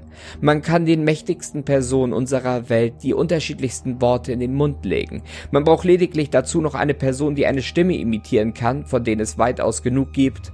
Und dann werden nämlich täuschend echte Videos kreiert, wo irgendwelche Machthaber zum Beispiel davon sprechen, dass man einen Krieg anfangen soll und dergleichen. Die Fake News können so immer weiter vorangetrieben werden. Wir werden in der Zukunft es erleben, dass es immer und immer mehr Videos gibt, die wir sehen und für echt befinden, die allerdings kein Funken Wahrheit beinhalten und die lediglich dazu da sind, um uns zu täuschen. Wir werden in Zukunft deutlich weniger glauben können, als wir es jetzt tun und werden lernen müssen, dass wir jedes Video, das wir uns ansehen, mit einem Funken Skepsis ansehen. Ihr müsst es so sehen. Die Technik ist in den letzten wenigen Jahren und Monaten viel weiter vorangeschritten. Sie wird immer und immer besser und die Möglichkeiten, Sachen zu fälschen, werden immer präziser. Unser Blick und unser Verständnis davon wandelt sich allerdings nicht so schwer. Für uns wird es immer schwerer, dann irgendwelche Fälschungen zu erkennen und wenn es keine Roboter oder künstlichen Intelligenzen gibt, die uns helfen und zeigen, welche Videos falsch sind, dann werden wir bald schon gar nichts mehr glauben können, dass wir sehen. Und eben diese Zukunft ist gar nicht so weit von uns entfernt, wie man jetzt vielleicht denkt. Denn es gibt mittlerweile schon künstliche Intelligenzen, die Gesichter von Menschen kreieren können, die nie gelebt haben. Sie erschaffen täuschend echte Gesichter von Menschen aus dem Nichts. Oder sie erschaffen Musikstücke und Bücher, die unseren gleichen, wo wir nicht mehr erkennen würden, dass Roboter oder künstliche Intelligenzen diese Sachen gemacht haben. Und sie können anhand von Tonspuren, die wir aufgenommen haben, uns Dinge sagen lassen, die wir nie gesagt haben. Es gibt dort einige wirklich sehr erschreckende Videos im Internet, die sich jeder einmal ansehen sollte. Die Anonymität des Internets sorgte früher dafür, dass Menschen sich verstecken konnten und man nie wirklich wusste, wer dort am anderen Ende wirklich mit einem spricht und für diese ganzen Dinge verantwortlich ist. Doch heute ist es so weit gekommen, dass wir schon nicht mehr wissen können, ob am anderen Ende überhaupt noch ein Mensch ist. Ja, das würde mich wundern, wenn das nicht noch ein Thema in den nächsten Jahren wird. Wenn man also irgendjemand etwas ins Mund legt an Prominenten und dann wird es immer schwieriger, den Unterschied zwischen Deepfakes und der Realität herauszufinden. Ich will hier in diesem Format einmal in loser Abfolge ein paar Innovationsmethoden ähm, vorstellen. Und heute fange ich an mit Design Thinking. Ähm, warum mache ich das? Ja, ich möchte sie mal systematisch miteinander vergleichen, weil ich immer die, den Punkt habe, dass Innovationsmethoden ähm, bei Produktentwicklung, bei Neuerungen erstens immer noch leider sehr unbekannt sind und ähm, weil die Vergleiche einfach auch fehlen, werden häufiger falsche Methoden angewendet. Also zum Beispiel für Vorhaben, wo ich wirklich nur alleine bleiben möchte, ähm, und irgendwie das als Solopreneur aufziehen will, sind es einfach zu komplexe Methoden, die ein großes Projekt dann ähm, möglich machen, aus denen ein großes Projekt entsteht. Da denke ich zum Beispiel an Business Model nach Canvas oder anderen Verfahren. Auch die morphologische Kasten und so weiter kommt zu relativ komplexen Produkten, die kann ich dann nicht umsetzen. Da lohnen sich die einfachen Verfahren, also indutive Verfahren. Einfach ein schönes Mindmapping ist da im Regelfall sinnvoller als irgendwie eine der, als Design Thinking. Ähm, aber deswegen möchte ich hier einfach mal ähm, vorstellen, welche Innovationsmethoden es gibt. Und heute fangen wir mal mit Design Thinking an. Ähm, ja, wir machen es erstmal mit einem kleiner äh, Werbefilm, Erklärvideo von Denkmotor aus der Schweiz, auch so eine kleine Innovationsagentur oder so klein sind sie vielleicht gar nicht. Ähm, und wir lernen einmal erstmal die sechs grundlegenden Schritte. Um, ich möchte es nicht spoilern, aber was Design Thinking eben hat im Gegensatz zu anderen Methoden ist der ähm, die Möglichkeit zwischendrin das Feedback von Kunden oder Adressaten äh, einmal einzubinden und dann eine Weiterentwicklung zu gehen. Ähm, ja, das ist einfach ziemlich selten bei Innovationsmethoden. Und das führt dann meiner Meinung nach auch zu einer relativ nahen Nähe am Markt oder eben, das kann man auch bei Forschungsvorhaben oder anderen Bereichen sehen, es muss nicht immer nur in kommerziellen Strukturen gedacht werden.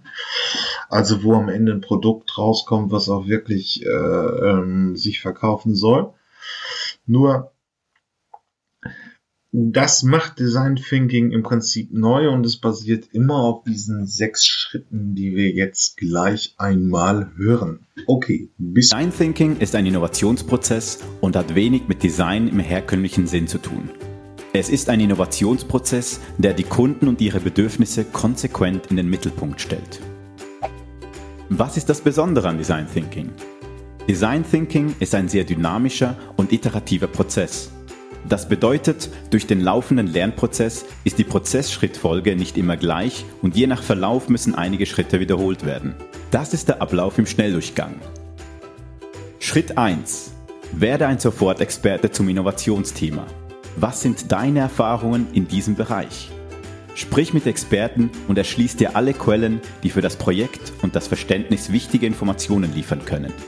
Tauche ein in die Welt der Kunden. Beobachte, wie sich der Nutzer mit dem Produkt oder der Dienstleistung verhält. Versetze dich selber in die Situation der Kunden und führe Interviews mit Kunden und Nichtkunden. Gibt es wichtige Aussagen zwischen den Zeilen? Schritt 2. Kondensiere die Informationen und zeichne ein genaues Bild eines besonderen Beispielkunden, für den du nun ein Produkt oder eine Dienstleistung entwickeln willst. Schritt 3. Kreativität ist nun gefragt. Mit allen Erkenntnissen im Hinterkopf werden nun neuartige Lösungsideen generiert. Und zwar viele. Schritt 4. Kreiere schnelle Prototypen deiner besten Ideen.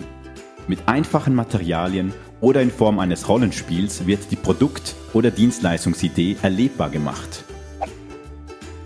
Schritt 5. Präsentiere deinem Kunden deine Prototypen und lass ihn diese gleich selber testen. Wie ist das erste Feedback darauf? Was gefällt? Und wo gibt es wichtige Erkenntnisse zur Verbesserung? Ziel ist es nicht, die Idee in dieser Form zu verkaufen, sondern herauszufinden, wo noch Anpassungen gewünscht oder nötig sind. Das Resultat eines Design Thinking Prozesses ist wie das perfekte Geburtstagsgeschenk. Nicht gewünscht, aber durch Empathie perfekt getroffen. Dann haben wir hier auch nochmal ein Beispiel vom Unternehmerkanal äh, auf YouTube. Ich finde es ein bisschen schwierig, es ist auch ein bisschen lang, weil sie im, immer in ihren Beispielen springen, aber so sieht es ungefähr aus. Das ist mit Shimano äh, werden eben Fahrräder anders gedacht und dann kommen andere äh, Produkte eben bei raus. Ja, viel Freude damit. Shimano gemacht hat. Wir kennen die tollsten Fahrräder äh, von Shimano mit tollsten Gangschaltungen und Equipment von Radlerhose bis Fahrradhelm. Mhm. Jetzt war es so, dass Shimano beauftragt hat, einen neuen Markt oder ein neues Fahrrad zu entwickeln. Jetzt kann man natürlich denken, okay, wir gehen immer da weiter, dass es schneller, höher, besser wird. Die Gangschaltung wird leichter, der Rollwiderstand wird leichter, die Bremsen sind Scheibenbremsen, wir bauen, brauchen noch andere Bremsbeläge. Mhm. Jetzt ist man in dem Rahmen mit Design Thinking ganz anders vorgegangen. Und zwar hat man sich nicht mit Zahlen, Daten, Fakten ausgestattet und gesagt, wir bauen höher, schneller weiter, sondern es ging darum, Kunden zu befragen, was sie eigentlich wollen. Okay. Ja, jeder kennt das. Wir haben alle als Kinder sind Fahrrad gefahren, jetzt manche immer noch, also ich zum Beispiel immer noch.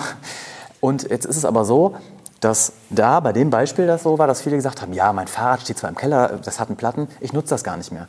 Früher, ich habe das einfach rausgenommen, ich konnte entspannt Fahrrad fahren. Heutzutage muss man sich eine Radlerhose anziehen, man braucht die Kleidung dafür, den Helm und dann kann ich starten. Mhm.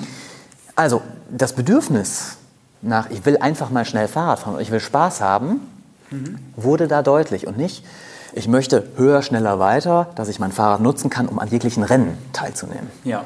Okay, und was ist dann letztendlich daraus entstanden? Also mhm. jetzt mal ganz greifbar. Ja, wir kennen das vielleicht noch, diese Bonanza-Fahrräder mit Wimpel, wo man so mit so einem breiten Lenker, Harley Davidson, wo man fahren konnte, so diese klassischen, genau, mit Fuchsschwanz am besten noch. Ne?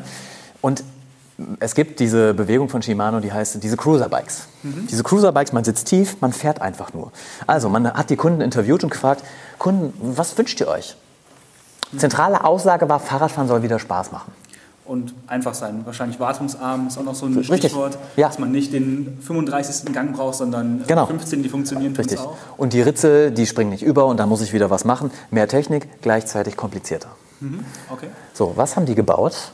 Die haben diese Cruiser-Bikes gebaut, die es früher mal, wie gesagt, in diesen alten äh, Bonanza-Rädern, die man da wiedergefunden hatte, diese Single-Speed, One Gear, breite, äh, breite Pushen, ähm, so ein Lenker, der an eine Harley Davidson erinnert und man sitzt tief und man cruist einfach nur rum. Also diese Cruiser-Bikes. Mhm. Gemäß dem Motto, ich setze mich da drauf und ich habe einfach wieder Spaß. Es hat nichts mit Geschwindigkeit zu tun, es hat nichts mit Wettbewerb zu tun, höher, schneller, weiter, sondern ich fahre einfach nur Fahrrad und habe Spaß dabei. Okay, ähm, das ist, glaube ich, schon ein sehr gutes Beispiel. Ich hab, äh, blende euch jetzt eben gerade quasi, während er gesprochen hat, noch mal ein paar Bilder dazu ein. Ähm, jetzt haben wir ja, gut, Shimano ist wahrscheinlich auch ein Riesenunternehmen, kenne ich mich jetzt nicht so mit aus, aber bei fast jedem Fahrrad hängt eine Schaltung von denen dran, also werden die ja. schon eine gewisse Größe haben. Ähm, jetzt sind wir wieder zurück bei, in unserem äh, Kinderzimmer. Unsere beiden Studenten denken sich, wir wollen einen coolen Stuhl bauen. Ja. Wie funktioniert Design Thinking? Design Thinking funktioniert da, wo ich mir die Frage stelle, wie nutzen Leute Stühle? Okay. Das wäre erstmal eine große Frage, die ja eine große Überschrift ist. Und ich jetzt mir überlegen muss, auf welche Leute spezialisiere ich mich? Möchte ich Studenten mir angucken, die Stühle nutzen? Möchte ich eine Großfamilie mir angucken?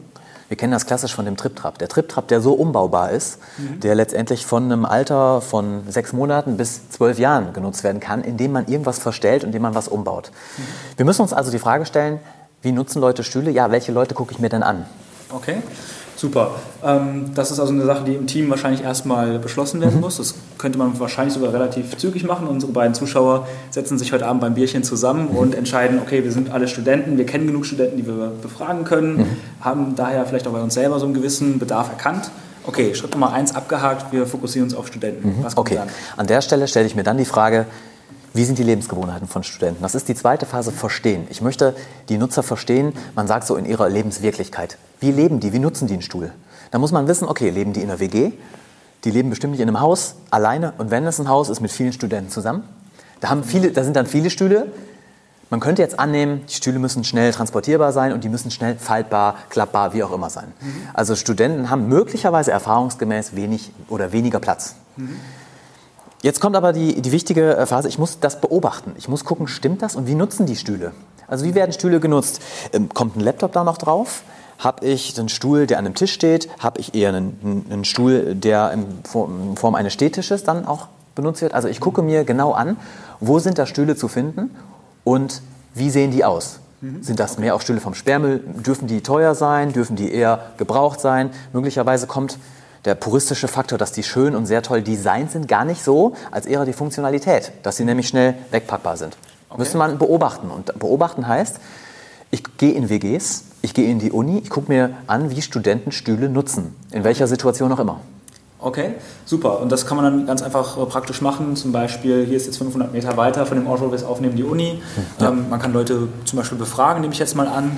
Ähm, kann genau. ich mal kurz bei euch reingucken mhm. oder äh, vielleicht auch so einfach im Interview fragen. Muss man jetzt nicht unbedingt nach Hause, zu denen wahrscheinlich. Ähm, das ist, denke ja. ich mal, eine gute Möglichkeit. Ja. Hast du sonst noch einen Tipp für unsere Zuschauer, was sie da noch machen können in die Richtung? Also der erste Tipp ist möglicherweise, dass man, also oder dass die, die Realitätserfahrung ist, ich gehe nach Hause und gucke mir an. Mhm. Also ich bin der blinde Beobachter oder nicht der Blinde, sondern der im Schatten steht und nicht der Blinde. also der schlecht. Ich bin der stille Beobachter, so wollte ich sagen. Ja? Ich gucke mir also an, wie nutzen die die Stühle. Die okay. sollen gar nicht merken, dass ich da bin. Ich gucke mir einfach an, wie so ein Stuhl im Laufe des Tages genutzt wird.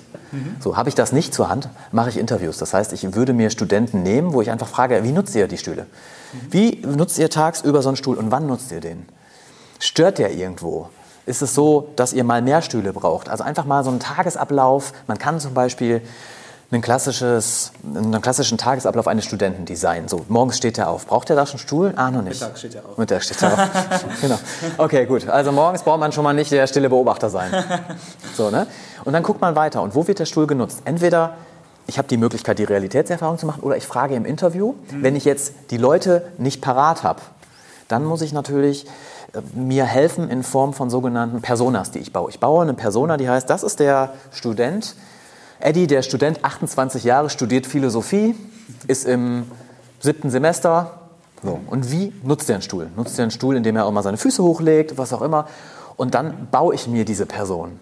Im Idealfall habe ich natürlich ein Interview, dann brauche ich das nicht. Oder ich gleiche diese Persona ab. Das heißt, Eddie, ich frage den mal, wenn er dann an der Uni ist, ich habe mir das und so und so vorgestellt. Stimmt das? Oder sagst du mir, du lebst ganz anders? Ja. Okay. Da validiere ich sozusagen die, die, meine Erfahrung oder meine Beobachtung mit dem, was wirklich da ist.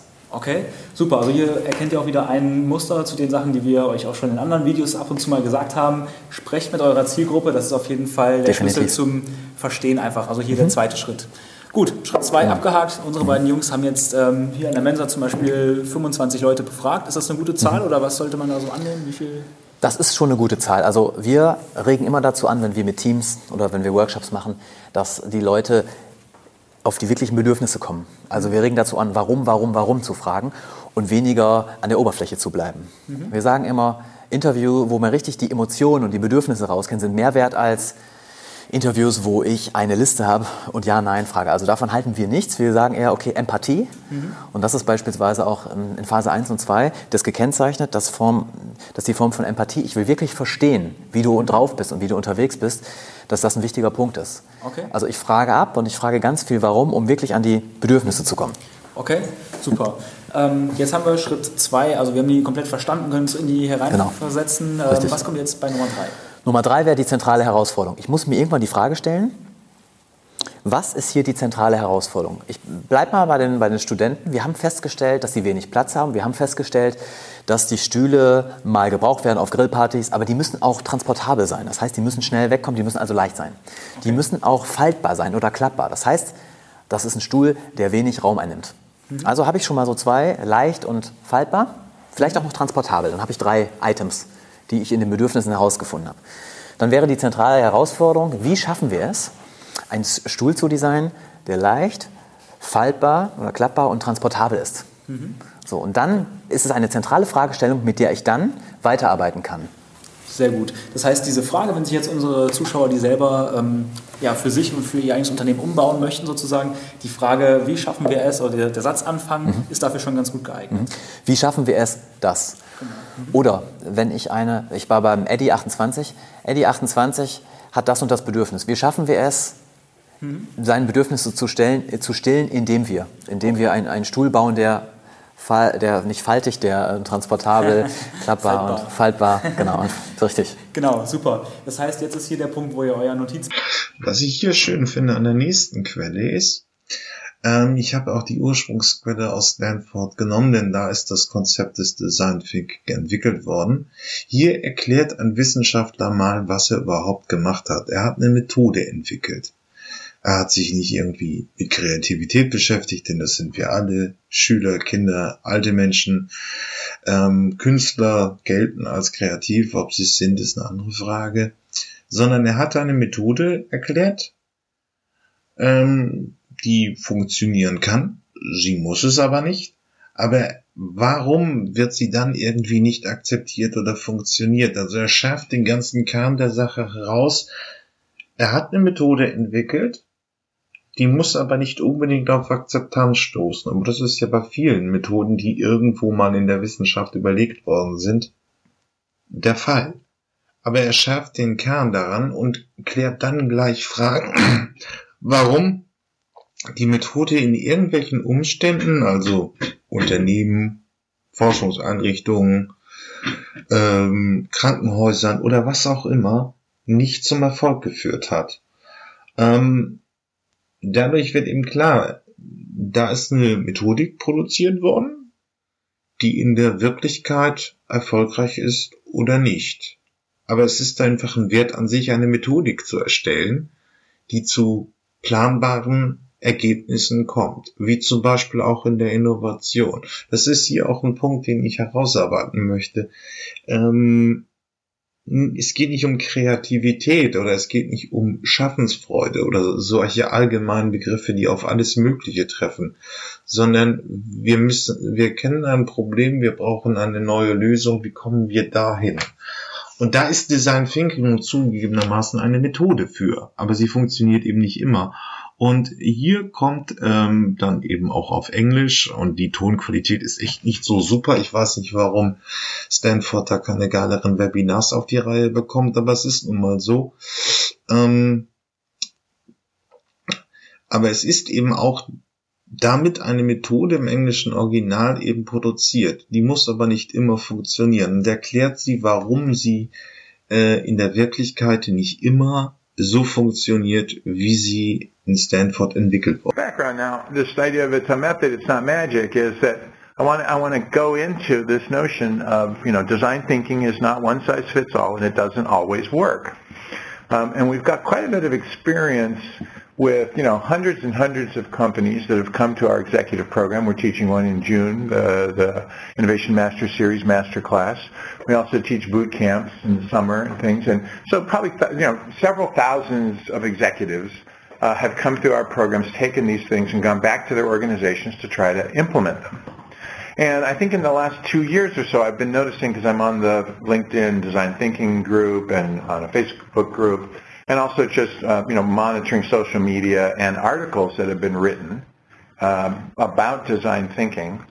And you know, I, I don't know if I'd call it a backlash, but there's a lot of people questioning whether design thinking is actually effective. and whether by applying this technique you can in fact achieve significant innovations that have value to your organization. I mean, it might be one thing if this was a method it made everybody more creative, but creativity itself is not our goal because, you know, uh, children are creative, um, you know, uh, artists are creative. What we're interested in is innovation, and I would define innovation as, you know, applied creativity. Creativity applied to a problem where we can measure the output, um, and the output in innovation is often you know, market share or, uh, or, or profitability or some kind of increase in a business metric that we care about. So in the last couple of years, we've been noticing and taking, taking note of instances where people have tried to apply design thinking and hasn't worked, or where there's a, um, I guess you, you know, there's always a philosophical argument about one method versus another. I did a, the last webinar I did was on lean startup versus design thinking. What are the differences? What are the what are the similarities? So I wanted I, and I wanted to take this time to sort of cover what we know about the implementations of design thinking and where we find it to be either less effective or just not effective at all, and and see if we can untangle those reasons and that way give people some information on how to uh, improve the effectiveness of their own implementation. So, you know, obviously when we look at this stuff, we can break, we can break the reasons that things don't work into two pretty big buckets. One is the individuals in organization, what limits those individuals place on themselves, and how the individuals are either prepared or not prepared to participate in a kind of new nonlinear form of innovation. And then, of course, when you look at organizations, there are organizational issues that, that block this. We'll talk about those. They're, they're, they're pretty straightforward. And then there's what we'll call politics. I've got a little definition of politics because I just think politics is always easy, interesting to talk about. And inside organizations, there's always politics. And it's not, I don't even use that as a negative term. I think when you get, I've, I've seen startups with, you know, three founders have politics, you know, around making decisions and who can say what to what and, and how comfortable people are, you know, sharing, uh, you know, controversial ideas. So politics exist everywhere. It's just a function of, you know, when humans get together, there's an unspoken um, set of things that occur, and if you don't understand them and you get on the wrong side of politics, things don't work. And I think there's a tremendous amount of, of political capital that needs to be spent to change an organization from whatever it was to a design thinking organization. So we're going to look at both of those. So, nun haben wir von der Stanford-Universität, ein wirklich der Ursprungsquelle, da ist das Konzept wirklich äh, entwickelt worden, einmal gelernt, dass es eine Methodik ist. Und äh, weswegen das so ein bisschen schwierig auch vom Verständnis ist, ist, weil sie sich nicht wirklich trennscharf von anderen Methoden, zum Beispiel agiles Arbeiten, was auch immer das ist, ähm, trennen lässt. Es ist eine Form der Produktentwicklung, aber eben auch mehr und etwas anderes. Ja, und dann schauen wir uns jetzt mal aus einem Webinar von der IHK in Bayern an, wo es sich zur agilen Softwareentwicklung abgrenzt, aber es hat auch einfach 80 Prozent ist es ein sehr ähnlicher Ansatz. Okay, bis gleich. Den Begriff Wasserfall schon mal gehört haben, das ist so das klassische alte Modell. Stellen Sie sich einen Wasserfall vor, da wird oben irgendwas reingegossen äh, und dann fließt es unaufhaltsam nach unten und es kann nicht mehr verändert werden. Das ist im Prinzip so, wie wir Prozesse kennen in Unternehmen oder auch Projekte handeln, dass wir am Anfang alles planen und es dann genauso durchziehen. Bis hin zu den Phänomenen, dass wir auch äh, Projekt, an Projekten festhalten, obwohl sie sehr, sehr viel Geld kosten und wir eigentlich wissen, dass sie so nicht mehr einsetzbar sind. Also dieses ganze Thema Sunk Cost, also versunkene Kosten oder verschwendetes Geld ist da ein großes Phänomen und das ist natürlich in unsicheren Zeiten noch viel risikobehafteter, als es vielleicht schon in der Vergangenheit war. Und das heißt, deswegen wollen wir mehr in dieses agile Thema. Agilität heißt ja letztendlich, wir wollen uns äh, agil bewegen, flexibel sein, auf Veränderungen annehmen. Das heißt, wir wollen eigentlich eher so ein bisschen durch die, durch die Welle surfen. Deswegen finde ich das Bild ganz gut. Und eben nicht mehr in einem klassischen Projektmanagement agieren oder in einem Prozess, wo wir links anfangen, alles planen und dann Stück für Stück weitergehen, ohne dass wir Veränderungen haben. Das heißt, wir müssten uns die Frage stellen, wie können wir denn ähm, entsprechend ähm, die äh, das Ganze strukturieren. Und bei den ganzen agilen Methoden gibt es eigentlich ein paar Grundprinzipien, die sehr wichtig sind, dass man die versteht. Ähm, der, die ersten Geschichte ist, dass, oder das ist mir ganz, ganz wichtig, bei, gerade bei Design Thinking ist man schnell bei dem Ruf, wir sind die bunten Zettelkleber, dass wir gehen mal einen Tag raus und machen mal verrückte Sachen, die wir sonst nicht machen. Aber eigentlich sind diese Methoden Mittel zum Zweck, um effizienter zu werden, schneller zu werden, bessere Ideen zu haben und letztendlich auch mehr Geld zu verdienen. Das heißt, wirkliche Innovation entsteht eigentlich in der Mitte zwischen diesen drei Kreisen. Das heißt, wir müssen auf der einen Seite Dinge bauen oder entwickeln, die dem Menschen nützen und die die Kunden sich wünschen und auf der anderen Seite aber auch natürlich die Wirtschaftlichkeit im, im, im Griff haben.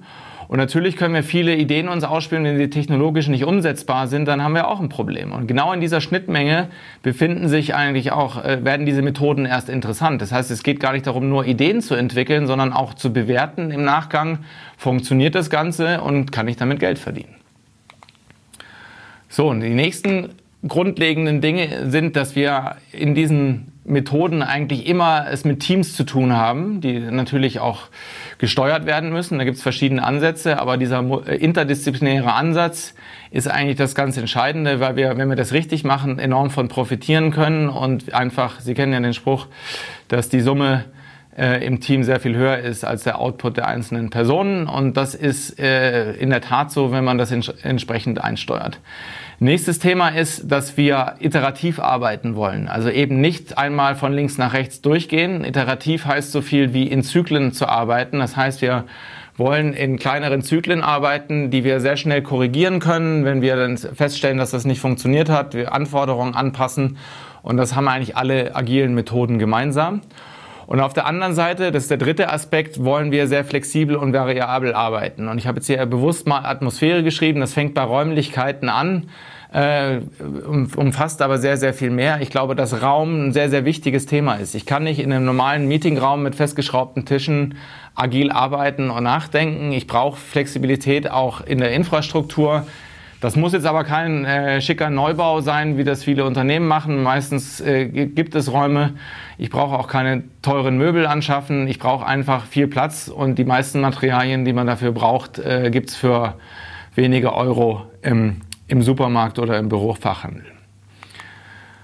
So, wenn man sich das jetzt mal anschaut, ich habe jetzt hier einfach mal ein Beispiel mitgebracht, wie aus der agilen Softwareentwicklung. Ähm, und wenn man diesen Zyklus durchgeht, kann man sagen, wir fangen einfach mal an zu verstehen, was ist denn eigentlich das, das Problem hier, was wollen wir denn lösen?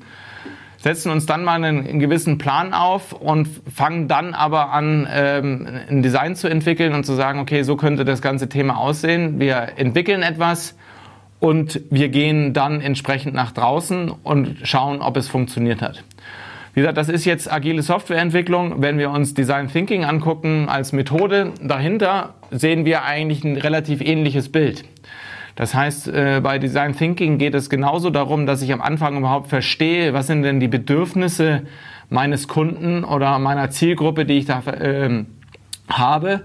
Danach ähm, Empathie zu entwickeln. Das heißt, das ist das, was ich vorhin meinte, ähm, wo wir versuchen aus Kundensicht zu denken und nicht immer nur zu mutmaßen, was denn der Kunde gerne alles Schönes hätte.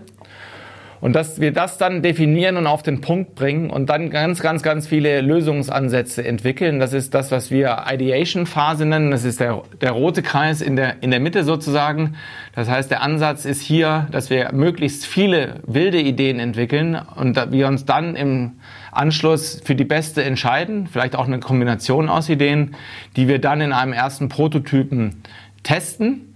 Das heißt, wir bauen uns mit verschiedenen Mitteln, da können wir vielleicht gerade heute in der Diskussion nochmal drauf eingehen, einen ersten Prototypen und bringen den sehr früh in Kontakt mit Kunden und holen uns das Feedback ein. Das heißt, das ist das, was ich ja vorhin in der Fragerunde schon gesagt habe, bei Design Thinking geht es nicht darum, Designer zu werden, sondern es geht darum, zu denken wie ein Designer. Und Designer sind sehr gut darin in, in vier Punkten, die ich jetzt hier mal aufliste. Sie sind sehr gut in diesem empathischen Beziehungen. Denken Sie einfach nur an einen Designer, der einen Bürostuhl entwickelt, der sich von vornherein eigentlich gut in die Lage reinversetzen kann. Was braucht denn der Mensch, der da acht Stunden am Schreibtisch sitzt? Der muss ergonomisch passen. Er muss aber auch finanzierbar sein und er muss nach besten Mitteln natürlich auch gut aussehen. Das heißt, da haben wir schon sehr viel empathisches Vermögen an der Stelle. Designer sind auch sehr gut, sich inspirieren zu lassen. Sie kennen alle ne, die berühmten Musen der Künstler, die wir hier haben und äh, man sich einfach Inspirationen auch aus anderen Bereichen holt und eben nicht nur in, seinem, in seiner Branche, in seiner Industrie sich ins, ähm, umschaut, sondern ganz woanders. Designer sind auch sehr gut darin, Dinge zu interpretieren, neue Trends zum Beispiel zu erfassen und zu gucken, was könnte denn in Zukunft äh, passen. Das ist gerade für das Thema Technologie natürlich sehr, sehr wichtig. Und wie schon angesprochen, sind Designer sehr, sehr gut darin zu iterieren, also iterativ zu arbeiten. Wer von Ihnen schon mal mit einer Werbeagentur zu tun hat und Entwürfe hatte, der kennt das Thema. Das heißt, Sie kriegen einen Entwurf, der wird, gibt's ein Feedback, der wird verbessert, bis am Schluss dann das Beste dasteht. Und solche Dinge können wir natürlich auch auf andere Unternehmensbereiche übertragen. Darum geht es eigentlich beim Design Thinking. Und grundlegend geht es darum, dass wir nicht mehr in der fetten Innovation denken, also in den großen Themen wie hier bei dem Brutkasten beispielsweise, sondern nach alternativen Lösungsansätzen schauen. Wenn wir jetzt mal überlegen, dass dieser Brutkasten wahrscheinlich mehrere Jahre Entwicklungszeit hatte und sehr, sehr teuer ist in der Anschaffung. Wenn man sich das leisten kann, ist das natürlich ein tolles, tolles Thema.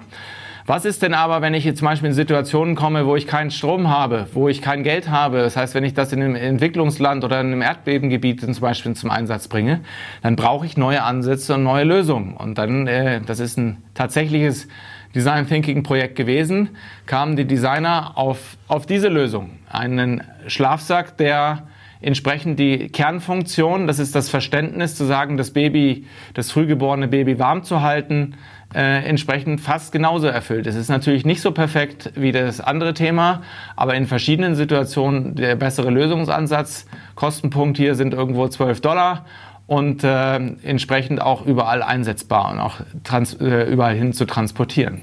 Das ist das, was wir mit einer anderen Denkweise meinen, wenn wir über diese Methoden sprechen. Ja, und da haben wir wieder mal das schöne Konfliktfeld zwischen Kreativen und Managern. Ich habe hier von einem amerikanischen Innovationsunternehmen, Innovationsagentur ein YouTube-Tutorial gefunden, ist nicht wirklich relevant. Es ist auch leider nur in Englisch vor, ähm, vorzufinden. Aber im Kern ist es eigentlich, geht es immer wieder um die Frage, wie messbar ist Innovationserfolg? Wir haben bei Stanford gelernt, es ist eine Methodik, da kommt etwas am Ende raus und dann wird es dazu führen, dass es meistens nicht klappt oder sehr selten.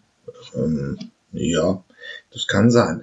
Aber hier der ähm, ähm, der Innovationsberater aus den USA wird gleich sehr fantasiereich erklären, warum äh, Innovationsprojekte scheitern und warum Design Thinking nicht gut ist, weil man das ganzheitlicher machen will also kommt man mal wieder vom Hundertste ins Tausendste.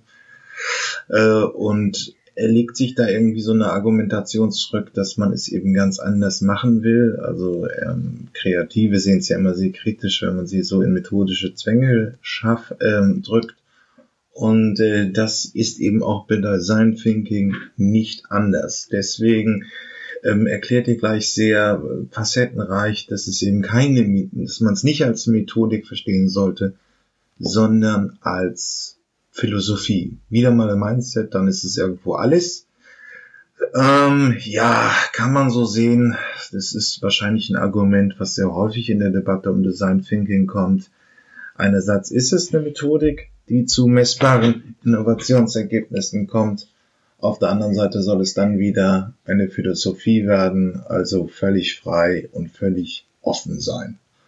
Okay, und dafür hören wir uns jetzt erstmal das Beleg eines typischen amerikanischen Innovationsbauers. We're going to teach you how to do design thinking, and then you're going to be able to innovate. The problem with that is that uh, what happens, and I see this happening all the time because I, I go and visit these companies and I go to try to help them out of their um, out of their issues. The problem is that once they so they do their design thinking initiatives, they, they do their workshops, they do all they have their post-its, hello post-its, um, and uh, a couple of months later, maybe a lot of millions of dollars later, now they're left alone to to kind of make products using the design thinking uh, knowledge that they learned, and they're kind of stuck. They're like, oh, okay, so um, let's make the personas. So they spend time making the personas, and then they're like, okay, how does that translate into features, and how does that translate into what we actually want to build as a product? And I think that the the philosophies in design thinking are fantastic, but they don't translate practically to building a product, especially if you're talking about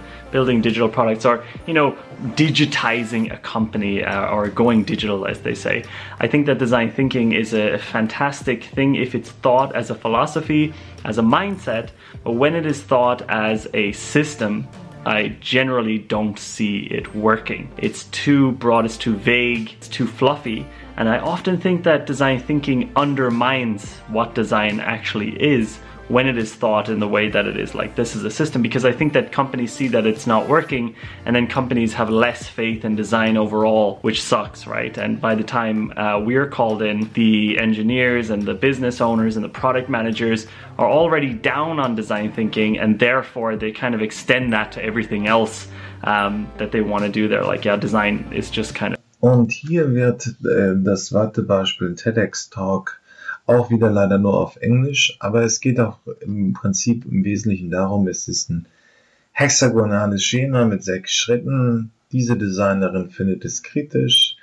Sie möchte häufiger Diskussion und Kommunikation. Mir leid, ist auch irgendwo ein bisschen Klischee von Kreativen, ähm, dass sie gerne sich unterhalten äh, in dem Prozess haben und auf der anderen Seite ähm, möchte sie, dass das in einem kreativeren Umfeld stattfindet. Also nicht einfach nur irgendwo ein Business-Saal gemietet wird mit ein paar Post-its, sondern dass man mit den Dingen, die man da entwickelt und die Dienstleistung lebt. Aber da muss man auch zu sagen, ich meine auch, ähm, Design Thinking als Methode ist so übergeordnet, dass es nicht nur um physische Produkte, die, mit, von, die uns umgeben, ähm, geht, sondern eben auch um Dienstleistung bis zu Geschäftsmodellinnovation ist alles möglich. Und da kann man einfach schlichtweg auch nicht leben. Aber erst mal den Punkt eben, was sie kritisch findet an der As you can see that these are all evidence that we can critique on and improve on. So what, what, I, what I think, you know, what I still truly believe is that real designers surround themselves with evidence. You really gotta have the evidence and you gotta have the crit in order to make the world better. So look at this environment. You know, this is a kind of very typical designer's environment. Again, messy evidence is not this kind of five-step linear hexagon-based process. Um, so my um, challenge to design thinking um, practitioners is to really share the evidence and the result and the outcome that you have produced and allow us to credit and um, to comment on it and to really kind of see where we can go from design thinking. Ja, da haben wir jetzt also das Spannungsfeld zwischen Methodik und ähm, kreativem Freiraum einmal irgendwie uns angehört, was äh, das eine Satz ist Bundle Postits in irgendeiner in sechs Schemata-Schritten irgendwo hinkleben und am Ende ein Ergebnis haben. Und dann ist es die große Freiheit des Lebens, die die Kreativen haben wollen. Und ich persönlich möchte abschließen mit Bill Bennett, Burnett von der Stanford University. Die machen es schon seit 15, 20 Jahren. Ähm, Design Thinking und er hat einen wunderbaren TEDx Talk gehalten in Stanford zum Thema Design Thinking fürs Leben. Äh, und da bündelt er das ganze Thema einmal wirklich gut durch. Und löst den Konflikt auf. Ich hoffe, es hat Spaß gemacht. Es ist und auch irgendwo angekommen, dass es um sechs Schritte geht. Eine der wenigen Methoden, die wirklich zu messbaren Ergebnissen kommt im Innovationsbereich. Das kann man kritisch sehen oder auch nicht. Aber bis being happy goes down like 60 or 70 percent. So let go and move on. Make the decision irreversible. And by the way, as a designer, that's no problem because you're really good at generating options. That's what you're, you're, great at ideation. You're really good at prototyping to get data in the world to see if that world is going to be the world you want to live in. So you have no fear of missing out. It's just a process, mindful of process. Collect, reduce, decide, move on. That's how you make yourself happy. So the five ideas, connecting the dots to find meaning through work and life views. Stay away from gravity problems because I can't fix those and neither can you. Reframe those to something that is workable.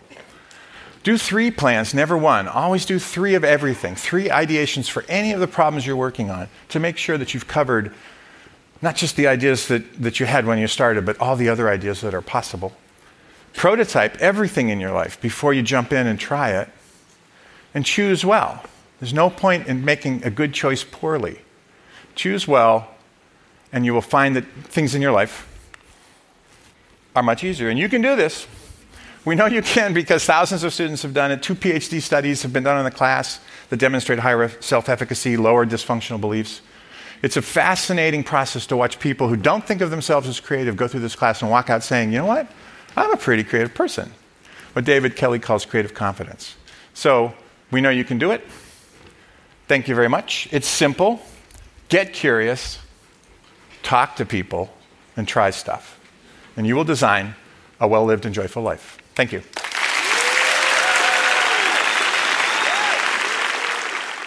Medieninnovation. Ähm, wir betrachten das Ganze heute mal aus der Perspektive, weil einfach auch das Material irgendwie so ist, ähm, nicht aus von, von neuen Akteuren, sondern noch, wie bauen sich wirklich etablierte Medienhäuser in dem großen Wandel um. Ja, jetzt hören wir uns noch mal ein bisschen so einen Allgemeinplatz an, wie Digitalisierung die Medienlandschaft verändert. Ähm, allerdings war das auf einer Konferenz eben auch von KPMG, dem Medientag und ja, es kommen so ein bisschen die Allgemeinplätze über äh, Innovation und auch über Digitalisierung, aber wir müssen da mal durch.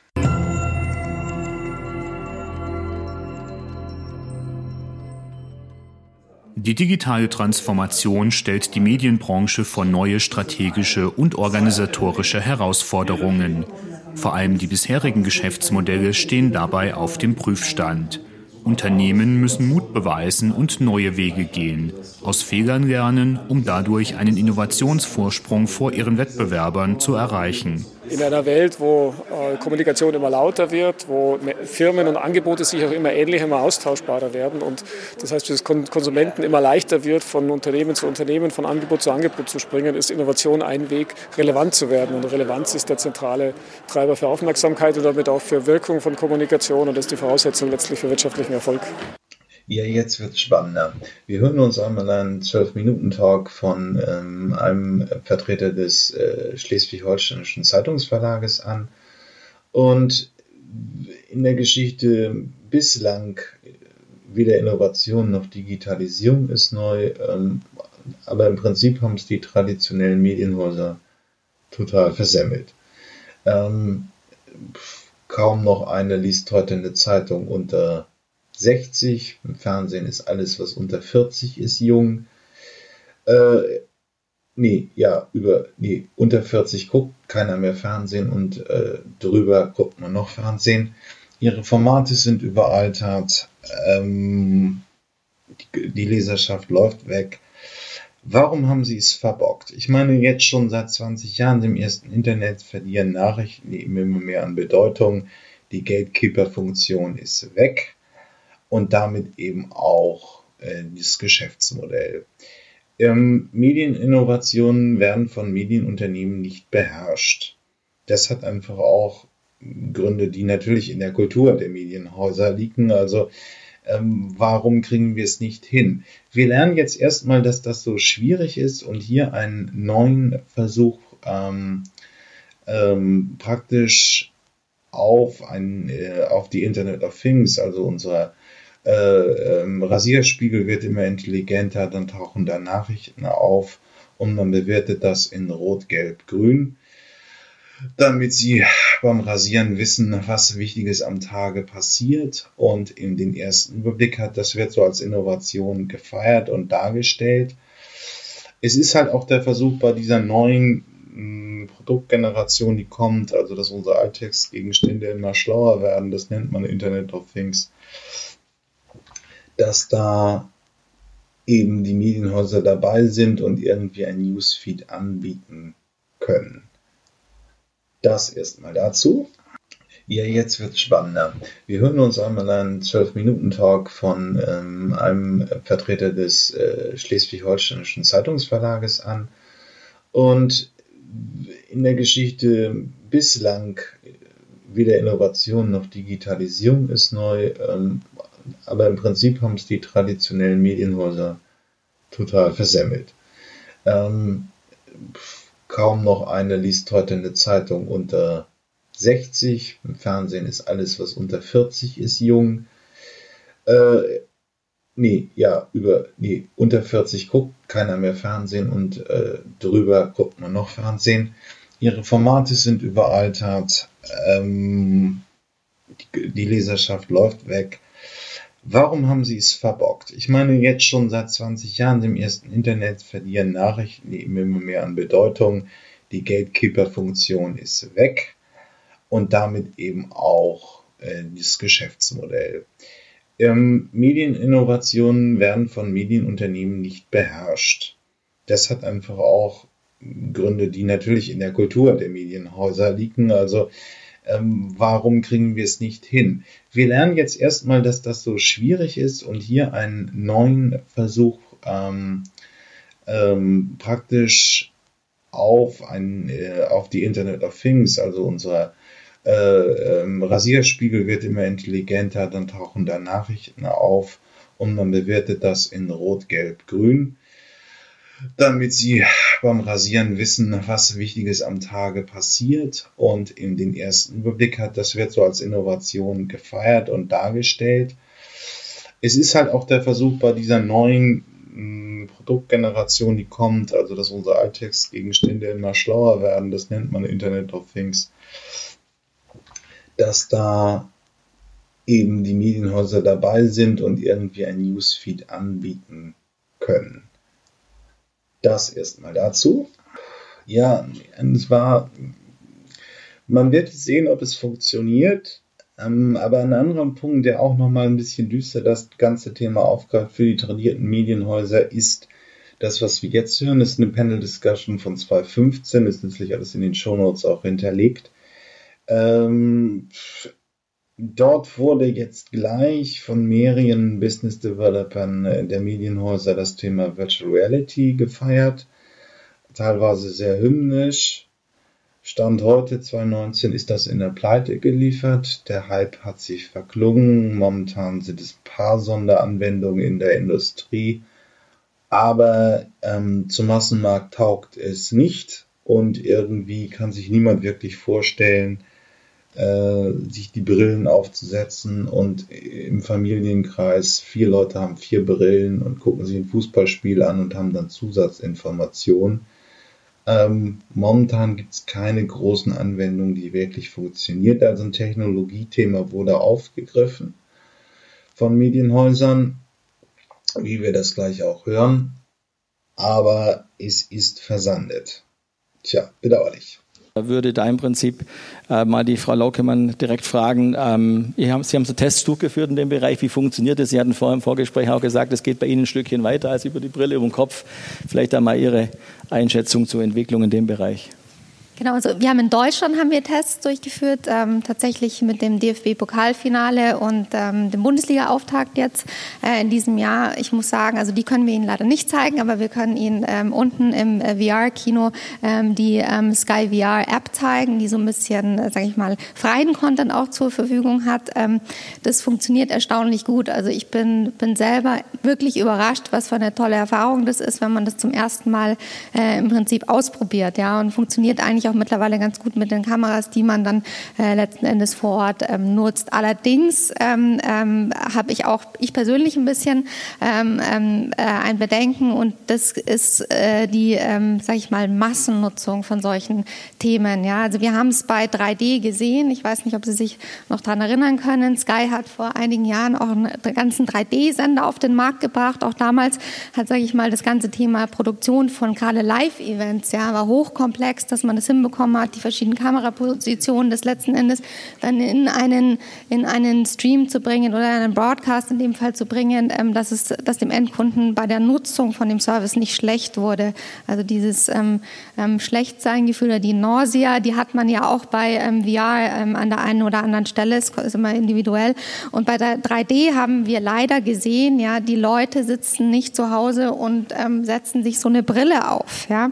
Ähm, und die sind auch leider nicht in die Bars, in, äh, in die Sky Bars äh, zuhauf gelaufen und haben sich da diese Brillen aufgesetzt, weil sie irgendwie dann doch noch in, miteinander interagieren wollen, ja. Und das Nutzungsszenario, das einfach die Familien, die unsere Abonnenten sind, zu Hause haben, ist, die sitzen durchaus als Familie auch noch zu Hause ähm, und die machen Multitasking im Zweifelsfall, ja. Die schauen sich gemeinsam noch was an, aber sie haben eben ihre verschiedenen Endgeräte, wo auch andere Dinge geschaut. Ich kann mir einfach persönlich nicht vorstellen, ähm, aber man kann mich auch eines Besseren belehren in ein paar Jahren, dass es wirklich zu einem Massenmarktphänomen werden kann äh, für Familien, für Aboprodukte. Ja. Da können wir vielleicht gleich zum Herrn Schröder rübergehen. Sie hatten ja auch Erfahrungen schon gesammelt und, und, und experimentieren äh, bei Sterntefahrt, glaube ich, mit, mit dem Thema. Vielleicht Ihre Einschätzung, Ihre Use Cases ein bisschen im Spiegel zu dem, was die Frau Lockemann gesagt hat? Ja, vielleicht da nochmal äh, so ein bisschen auch eine Abgrenzung, weil natürlich das Thema VR äh, immer aus unterschiedlichen Ecken beleuchtet wird. Wenn wir von VR sprechen, meinen wir eigentlich 360 Grad Video. Also was wir nicht meinen, ist sozusagen dieses Total Immersive äh, Gameplay, was eigentlich, glaube ich, aus meiner, äh, meiner Perspektive auch echt was für die Games-Industrie ist, wo ich dann wirklich auch interagieren kann und sich dann die Realität sozusagen um mich verändert ähm, und auch abgrenzen von Augmented Reality. Also alles weg damit. So, wir reden von 360 Grad Video. Das ist sozusagen eine andere Art der Bewegtbild, äh, des Bewegtbildkonsums, genauso wie es eben 3D ist. Und ähm, für uns ist das jetzt, also für mich persönlich erstmal, ich bin jemand, der technologie- und innovationsfreudig ist. Also erstmal ausprobieren, erstmal schauen, welche Möglichkeiten das bietet.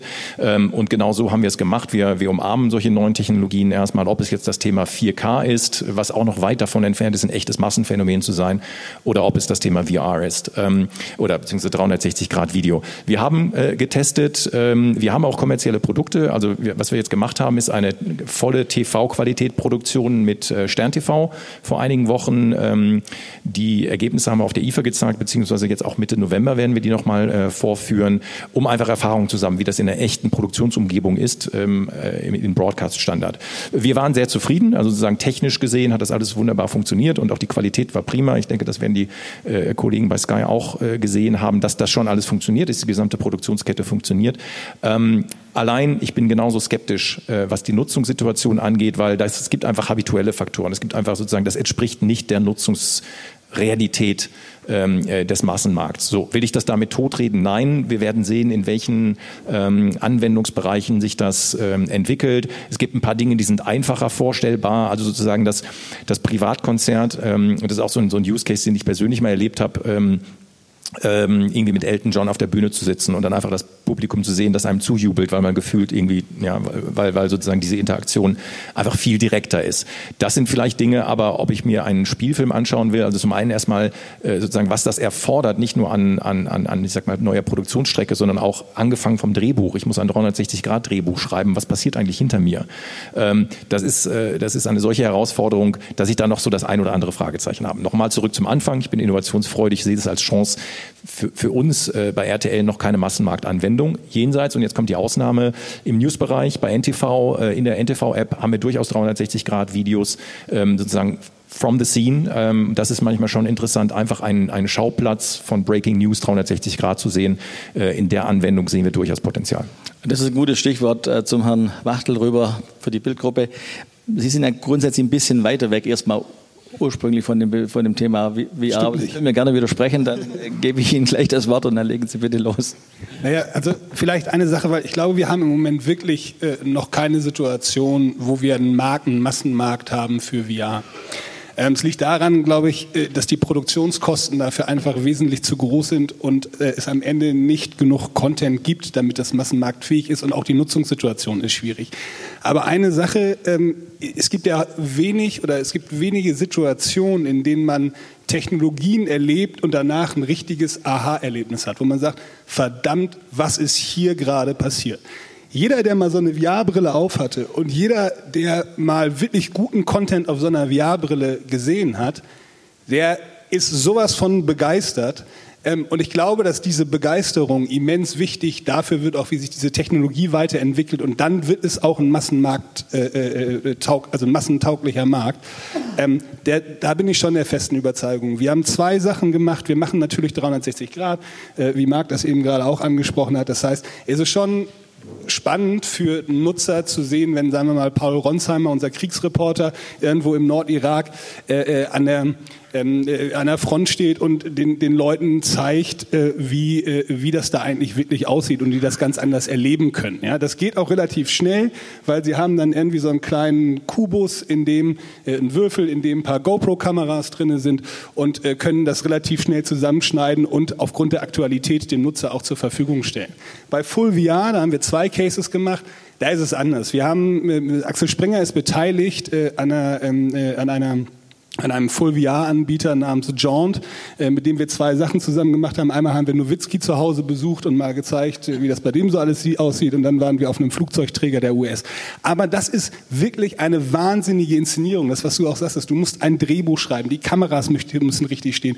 Sie müssen Daten verarbeiten. Äh, das kann man sich in der Form gar nicht vorstellen. Deswegen Aktualität Full VR funktioniert nicht. Inszenierung für große Cases, wenn Sie große Themen oder sowas haben, die länger planbar sind, dann kann es ein sehr spannendes Mittel sein und ich bin der festen Überzeugung, dass das ein Massenmarkt wird. Gut, dann würde ich den Herrn Weil auch noch mal bitten, da was dazu sagen. Ich glaube, das ist ein spannendes Thema und für die Pro7-Gruppe in Ihr Studio 71 sicher auch ein Thema, was Sie genau beobachten. Ich sehe es äh, mindestens genauso optimistisch wie die Kollegen, äh, wenn nicht sogar noch, noch aggressiver. Ich glaube, dass das ein, ein äh, Megatrend ist. Ähm, wie groß das Potenzial ist, kann man, glaube ich, nachvollziehen, wenn man sich die PlayStation VR gekauft hat, die jetzt vor äh, zwei Wochen auf den Markt kam. Ich war am Wochenende 100 ähm, Meter unter Wasser, habe den Angriff eines weißen Hais abgewehrt, war danach in einem Londoner Pub und bin dann Steine schleppen auf den Kometen geflogen. Und anschließend musste ich Windeln wechseln und das letzte Ereignis war leider in der Realität. Oder, oder besser gesagt zum Glück. Ähm, das ist schon wahnsinnig beeindruckend, wie man da abtaucht in, in, in eine andere Welt. Und ähm, natürlich ist es so wie bei allen Medieninnovationen, die vor allem neue Hardware mit sich bringen. Das wird seine Zeit dauern, bis der Massenmarkt das adaptiert. Aber im Gaming-Bereich ist es angekommen. Und der Gaming-Bereich war ganz oft Vorreiter von neuen Entwicklungen. Und das wird weitergehen über die Industrie, äh, die das für die Fertigung von neuen Produkten verwendet, über den ganzen Immobilien-, Hotelbereich. Also da da rollt schon was Großes auf uns zu. Ähm, und deswegen ist es auch hier wichtig, dass man als Medienhaus mit, mit dabei ist. Wir sind zusammen mit den Kollegen von Springer bei, bei Jaunt investiert in den USA, einem der ganz großen Spieler in dem Bereich. Wir experimentieren auch im Programmbereich. Wir hatten die Gal Galileo Virtual Reality Woche im Juli. Wir äh, bieten das tatsächlich bei Studio 71 auch als Produkt äh, für, für Markenpartner an, haben zusammen mit Emerson schon Virtual Reality Produktionen ähm, realisiert. Also auch das wiederum ein Trend, wo man als, als Medienhaus natürlich dabei sein muss. Also viel Faszination, äh, hört sich zumindest so an. Alex, glaubst du, dass man mit Geld verdienen kann?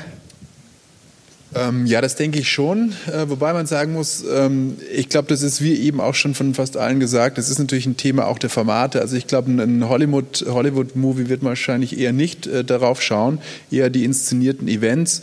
Ähm, und ich glaube, da liegt äh, sicherlich auch in der Zukunft ein Potenzial, das zu monetarisieren. In diese Richtung gehen ja auch verschiedene andere Entwicklungen. Deswegen, ja, glaube ich, kann man monetarisieren. Sind wir da heute schon wahrscheinlich nicht, aber ich glaube, das bringt die Zeit mit sich, dass man da auch entsprechende Monetarisierungsformen. Ja. Was bleibt dazu sagen? Medieninnovation. Ähm, ich habe Miriam Menkel auch im Ohr, das ist die Herausgeberin der Wirtschaftswoche. Äh, die gibt dem Zeitschriftenregal noch zehn Jahre. Das war Stand 2018 veröffentlicht. Ja, die ersten Musikzeitschriften, wie zum Beispiel auch Specs und Intro, sind äh, 2018 eingestellt worden. Äh, einige Blätter schrammen an der Insolvenz vorbei, wie zum Beispiel das Neue Deutschland. Aber wo sind die neuen Innovationen aus den klassischen Medienhäusern, die wirklich überzeugen können? Ähm, bislang habe ich noch keine gefunden. Wer hier andere Ideen hat, meldet sich einfach. Da können wir gerne mal ein Gespräch drüber führen. Find ja, das war's mit den Zukunftsmachern diese Woche. Ähm, hat mich mir hat Spaß gemacht. Ähm, und wenn ihr irgendwelche Themenvorschläge, Ideen, Ideen habt oder einen Interviewpartner sucht, meldet euch einfach unter jürgen.fahrt.elektroautovergleich.org. Ähm, sonst bewertet mich gut, das wäre nett. Äh, und bis zum nächsten Mal. Tschüss.